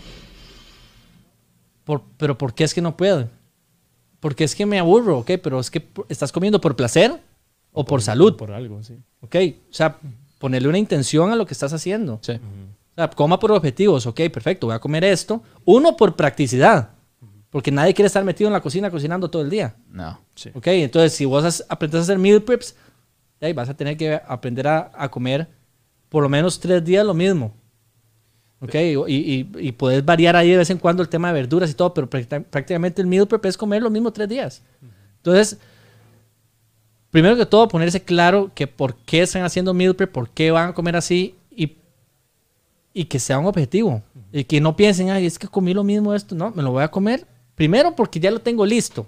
O sea, que nada más llego del trabajo cansadísimo, lo voy a sacar, lo caliento, voy a comer comida deliciosa. Ujú. ¿Ok? Sí, más rápido. Es mucho más rápido. Si quieren variedad, de ahí van a tener que salsa, pasar, otra vas a, vas a tener o, o salsas o vas a tener eh, de que pasar más tiempo en la cocina. Y eso ni yo, Sí. que me manejo la cocina para arriba y para abajo, ni yo quiero estar metido en la cocina. Sí. Entonces, digamos, o sea, ya como para ir unificando todo, o sea, usted está ahorita actualmente, es, es más dando una guía, porque usted inició más que todo dando guía en fitness, ¿verdad? Ya Ajá. Bueno, empecé más más que todo en cocina. Bueno, pero, Eso, eso fue el inicio, pero... Pero, ah, pero ahora cuando todo se vincula, digamos. Ajá. Yo ahora ya todo yo podría tomar, yo podría decir una cosa, podría decir, me arrepiento de haber ido a España a estudiar cocina, debí haber ido a estudiar nutrición o haber estudiado, ir a estudiar a España psicología, por decirlo así. Ajá. Pero no. Pero realmente no, porque yo ahora estoy logrando vincular todo lo que he hecho, Sí, o sea, tanto deportivamente como en O sea, cómo cocinar. como en cómo cocinar, sí, porque, o sea, realmente de, ha aprendido de todo un poco. Ajá. O sea, aprendió hasta lo que todos hacemos en Costa Rica, fútbol. ¿verdad? Exacto. Ya, Entonces, ya digamos, pasó la base, los ya, fundamentos. Eso- Exacto. Ahí empezó esos Esas generales. Ajá. Pasó, digamos, este, después a Europa, a la cocina y aprendió sobre nutrición y todo, digamos, y ahorita está ya su parte de atleta, entonces ahora puede entender más que todas las personas que quieren dedicarse a, ya a un ritmo de fitness competitivo Ujú. y ahora actualmente está más que todo enfocado en la parte ya Psicológica, Ah, yendo más Psicológica, como- sí, de, de inteligencia Entonces, emocional. Y eso es lo que ahorita usted está ofreciendo. O sea, Ajá, también, algo eh, mucho más integral. Que es algo más Que de integral. hecho yo le estaba comentando a, a Gustavo eh, que si ustedes hacen la prueba de que ponen en Google eh, servicios integrales o clínicas integrales o algo integral, Ajá. o sea, lo que salen son salones de belleza. O sea, en realidad no es algo integral. O sea, al- a- algo, un servicio integral es algo que toque absolutamente, como le digo yo, los cuatro imperios, que es físico, la mente, el cuerpo y el alma. Ajá. Eso es algo integral. Sí. Que todo. Ok, ahora, para tocar los cuatro imperios sí necesitas una guía. Yo, yo, yo necesito una guía. Y el tema de, de- de- de alma no es alguien, un coach que está a la par tuya, no, es algo personal, es una decisión que yo tomo. Ok, voy a mejorar mi parte del alma, voy a mejorar mi parte de la mente. Tengo una guía, pero si yo no tomo una decisión, nadie me puede- nadie, ni el mejor coach del mundo me va a ayudar. Te pueden dar todos los secretos, pero si no Te asimilas... pueden dar el libro del secreto en la vida, que si usted no decide leerlo, usted no cambia. Sí. Sí, o sea, la idea es que uno ser una guía para que usted mismo se conozca. O sea, Exacto. para que usted mismo aprenda a, diga, como vos nos dijiste, ser autosuficiente. O sea, eso, eso es como lo que es- estoy viendo, digamos. Claro. Es- De hecho, hay- hay un tema súper interesante que aquí sí me voy a volar, digamos. Ajá. Pero es un tema muy, muy interesante. Es el tema que, que estudios lo, lo respaldan, que es el, se llama eh, mente congruente, corazón congruente. Ok. Una mente congruente es, ok, yo estoy así, necesito hacer esto para estar, para verme así, Ajá. o para estar así o sentirme así. Ok, lo que vos ya, ya está en el proceso de aceptación y sabes qué tenés que hacer para llegar a un objetivo. Ok, tener la mente congruente. Pero si vos no tenés el corazón congruente, El corazón lo, lo- lo que manda son, eh, tiene impulsos electromagnéticos que llegan hasta 3 metros de distancia. Por eso hay veces que estamos a la par de alguien y no tiene ni siquiera que pronunciar una palabra. Y ya sentimos. ya uno siente, uno dice, Ajá, ajá. uy, este ma y yo vamos a Ajá. ser chispero. ok, eso, eso se llama corazón congruente y, e- y esos impulsos llegan a la cabeza. Entonces, si vos no tenés el corazón congruente, vos- aunque vos tengas la mente congruente, te va a costar demasiado eh, alcanzar lo que vos querés. Entonces, deberíamos empezar primero por tener un corazón congruente. ¿Y cómo se hace eso? Meditando, eh, teniendo tiempo para uno, practicar el perdón, practicar la, la gratitud, eh, practicar el, el- bueno, el, el tema del poder del asombro, que es el, como les dije ahora, el, el chiquito que so- se asombra por ver esta taza. Ya uno perdió eso. Todo eso lo que hace es tener un corazón congruente, los impulsos o la frecuencia cambia y entonces ahora sí lo que vos tenés en la cabeza puedes hacerlo de una manera mucho más fácil. Y obviamente el impacto que tenés a la, a la gente que tenés alrededor es totalmente distinta. No, y, uno, y uno lo siente, las vibras. Cuando estás con una- en un cuarto, Sí. hay alguien, pueden que no digan nada. Totalmente. Pero ya Sí. tú dices, no sé, no Totalmente. y dependiendo de la frecuencia que vos tenés, vos atraes gente que esté como el mismo. Entonces, si estás negativo, si estás mal, vas a empezar a atraer gente que esté igual que vos. Sí, Muy, muy difícilmente vos vas a estar en un estado de felicidad y de, de- de contemplación y todo, y alguien negativo se te va a sentar. Inmediatamente vos vas a hacer, ok, me voy.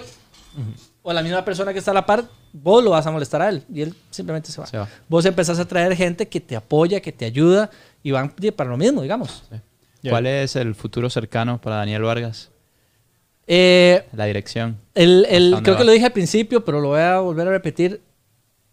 A mí, el, el- ya esto me apasionaba y el año pasado para mí, en lo personal, fue un año muy positivo. Fue un año durísimo, eso sí lo acepto.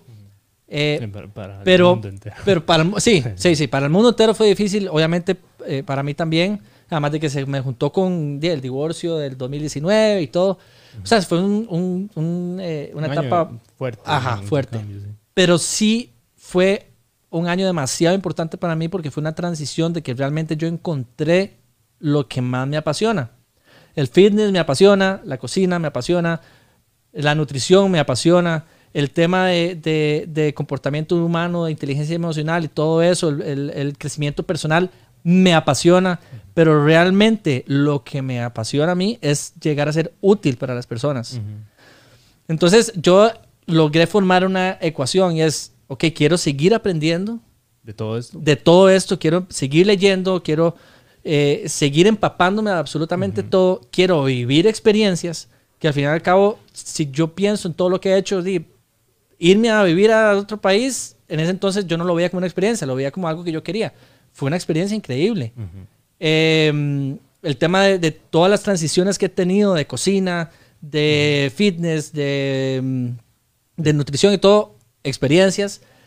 Y empecé a, a realmente a ya conscientemente empezar a vivir experiencias. Por eso el año pasado eh, hice cosas que nunca pensé que fuera a hacer. Me tiré de paracaídas. Ajá. eh, ¿Qué hice tal- el, hice el, el ritual ese con los chamanes. Ajá. Eh, tengo un viaje planeado demasiado chiva para este año que voy a Kenia 20 días con los Masai. O sea, O sea, son experiencias que yo quiero vivir con los Masai. con los Masai, esos los el tribu que brincan altísimo Ajá. Con ellos en Kenia. O sea, son experiencias que yo quiero vivir para poder entrelazarlo con lo que yo aprendo y poder ser Poder útil con las demás personas. con las demás personas. Esa es la ecuación que yo hice y yo creo que ese es mi futuro cercano. O sea, seguir en ese proceso de crecimiento y de ayudar a la gente. Y algo que tengo muy claro es que cuando uno ayuda a alguien, en realidad te estás ayudando a vos mismo. Entonces, yo lo veo como eso. Yo te ayudo porque yo siento sentir, yo quiero sentirme eh, bien o sentirme mejor. Sí, Profundizar en, en el ser, en lo que tú eres, para poder... Para poder colaborar. Exactamente. De hecho, lo digo ya con un tema un poco más espiritual, pero si, Ajá. si vos lo lees en un tema de, de, de hechos o de, de crecimiento personal y todo, a un tema, digamos, al ritual que Que- hice el fin de semana, fin. en realidad los métodos son muy diferentes, Ujú. pero el fin es exactamente el mismo. El mismo. Sí. El fin es... Me fui dos días con los bribri a, a- a ver cómo ¿A cocinaban dónde? a Limón. Pero, ¿cómo se llama? Si yo fui a Bribri, a Hachabri. Ah, no, no Ah, me acuerdo el, no me acuerdo el, el Es que nombre. fue muy, muy... Y muy- fui por lo mismo, vivir la experiencia, conocer to- todo, eso, y cómo hicimos chocolate, cómo todo el proceso. Y cocinan riquísimo. Y cocinan delicioso y todo el ritual de cómo, de, de- de cómo ellos se, se- se, mm, preparaban para cazar. Obviamente ya ellos no cazan, pero sí recolectan. Entonces, prepararnos para recolectar. Primero de ir a recolectar, gratitud, darle gracias a la Madre Tierra por lo que las cosas. Entonces, todo lo que uno ha- habla del tema espiritual, todo, eh, eh, incluso los chamanes de Colombia, los bribri, todo es lo mismo. Métodos diferentes, el fin es el mismo. O sea, gratitud, de gracias, pida perdón, porque cuando uno casa, tienes que pedir perdón. O sea, perdón por hacerte daño, gracias por darme esto. Sí. ¿Ok? Es un tema de, de perdón, gratitud, compasión. Al final, como les digo, o sea, son métodos súper diferentes, pero al fin es exactamente el mismo. Sí, y ya también para entenderlo, siempre todo nuestro camino ha sido como ese objetivo, digamos. Ahorita como usted lo menciona, o sea, mi objetivo ha sido de experiencias. Ujú. Entonces, como empezamos al inicio, o sea, nosotros tenemos que ver que el camino es el objetivo. O sea, vayamos disfrutando todo lo que estamos haciendo, Exacto. aprendamos, empapémonos de todo, de lo que nos gusta, lo que nos apasiona. Tal vez mañana no nos va a apasionar, pero entonces vamos a tener otras experiencias y lo que estamos viviendo ahorita nos va a funcionar a futuro. Exacto. Entonces, o sea, no veamos las cosas como que estamos perdiendo tiempo.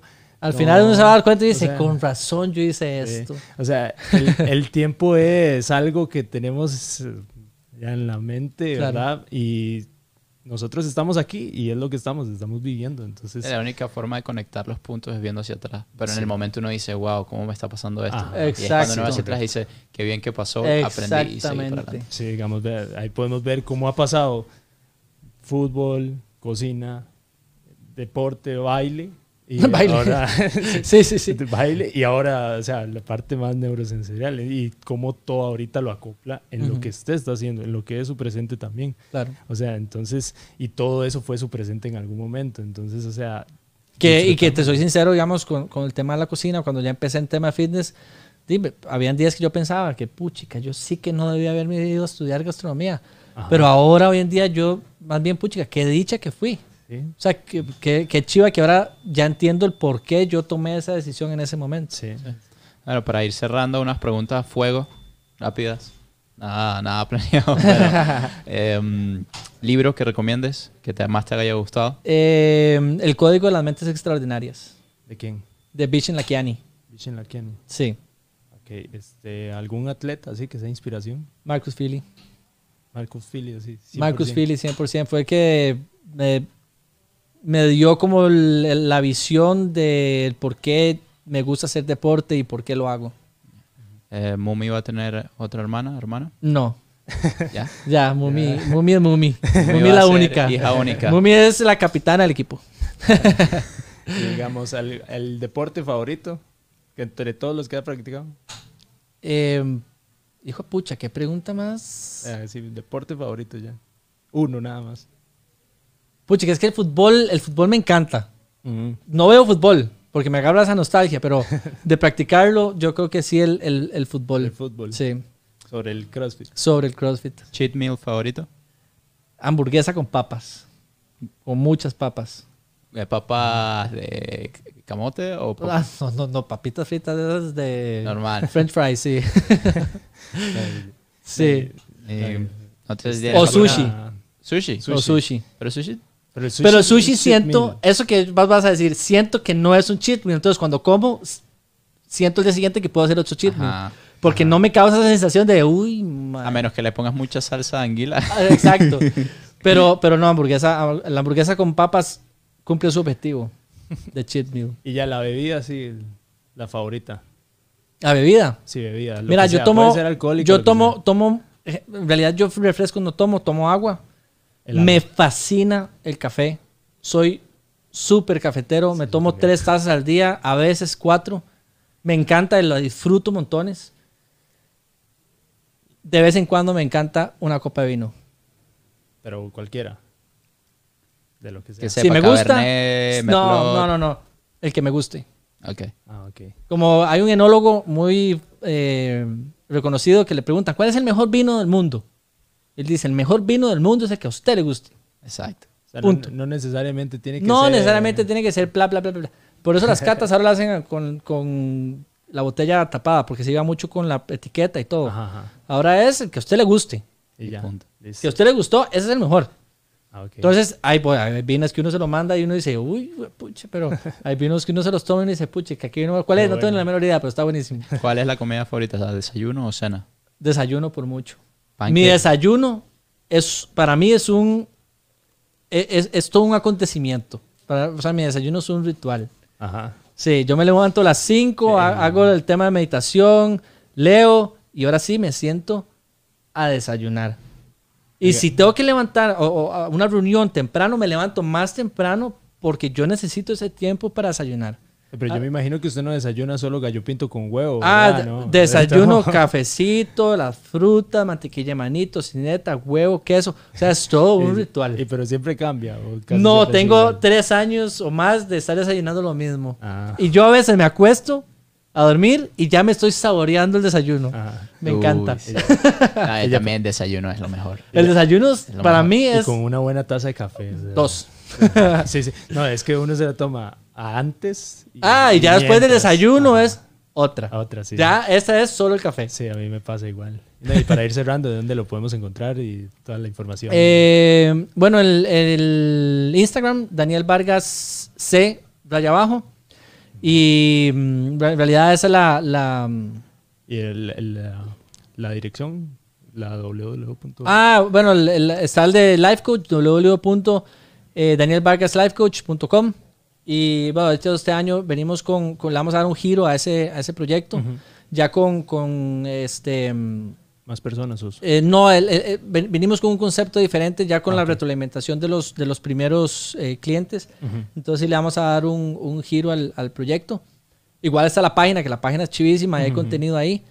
Y, eh, pero en realidad la red que yo manejo es la de, de Instagram. la de Instagram, sí. Ok, sí, para que vayan todos a visitarlo, ¿verdad? Y bueno, este, Sí, Gustavo. de verdad, creo que no, no hubiésemos podido tener mejor primer invitado. De verdad que espero que esta no sea la única No, no, entrevista y que podamos tener otra temporada y otro episodio contigo y hablar de otros temas porque creo que tocamos un poquito de todo, pero pudiésemos ir en profundidad. en Sí, de hecho estaba sí. pensando en eso, que bueno, hoy fue un tema más general, pero la próxima, más, la sí. próxima podemos venir con un tema específico y, y en específico.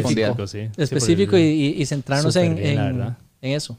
La verdad que bien. Muchísimas gracias. No, Daniel. chicos, más bien gracias a ustedes. Como les dije al principio, el proyecto me parece chivísima. Y estoy seguro que este va a ser el primero de muchos. Ah, ok. Muchísimas Vale, gracias. gracias. Eh, si quieren. Ah, sí, es que tengo que ir a cerrarlo. El- el- Alejandro no está. Más bien, pues, este, gracias a todos los que se conectaron. Y ahí vamos a estar subiendo todo a YouTube, ¿verdad? Las partes como más bonitas, digamos, para que nos sigan y se suscriban también. Y nos sigan también en Instagram. Entonces, muchísimas gracias y no, muchísimas gracias por el apoyo. Pura vida. Pura Chao, chicos.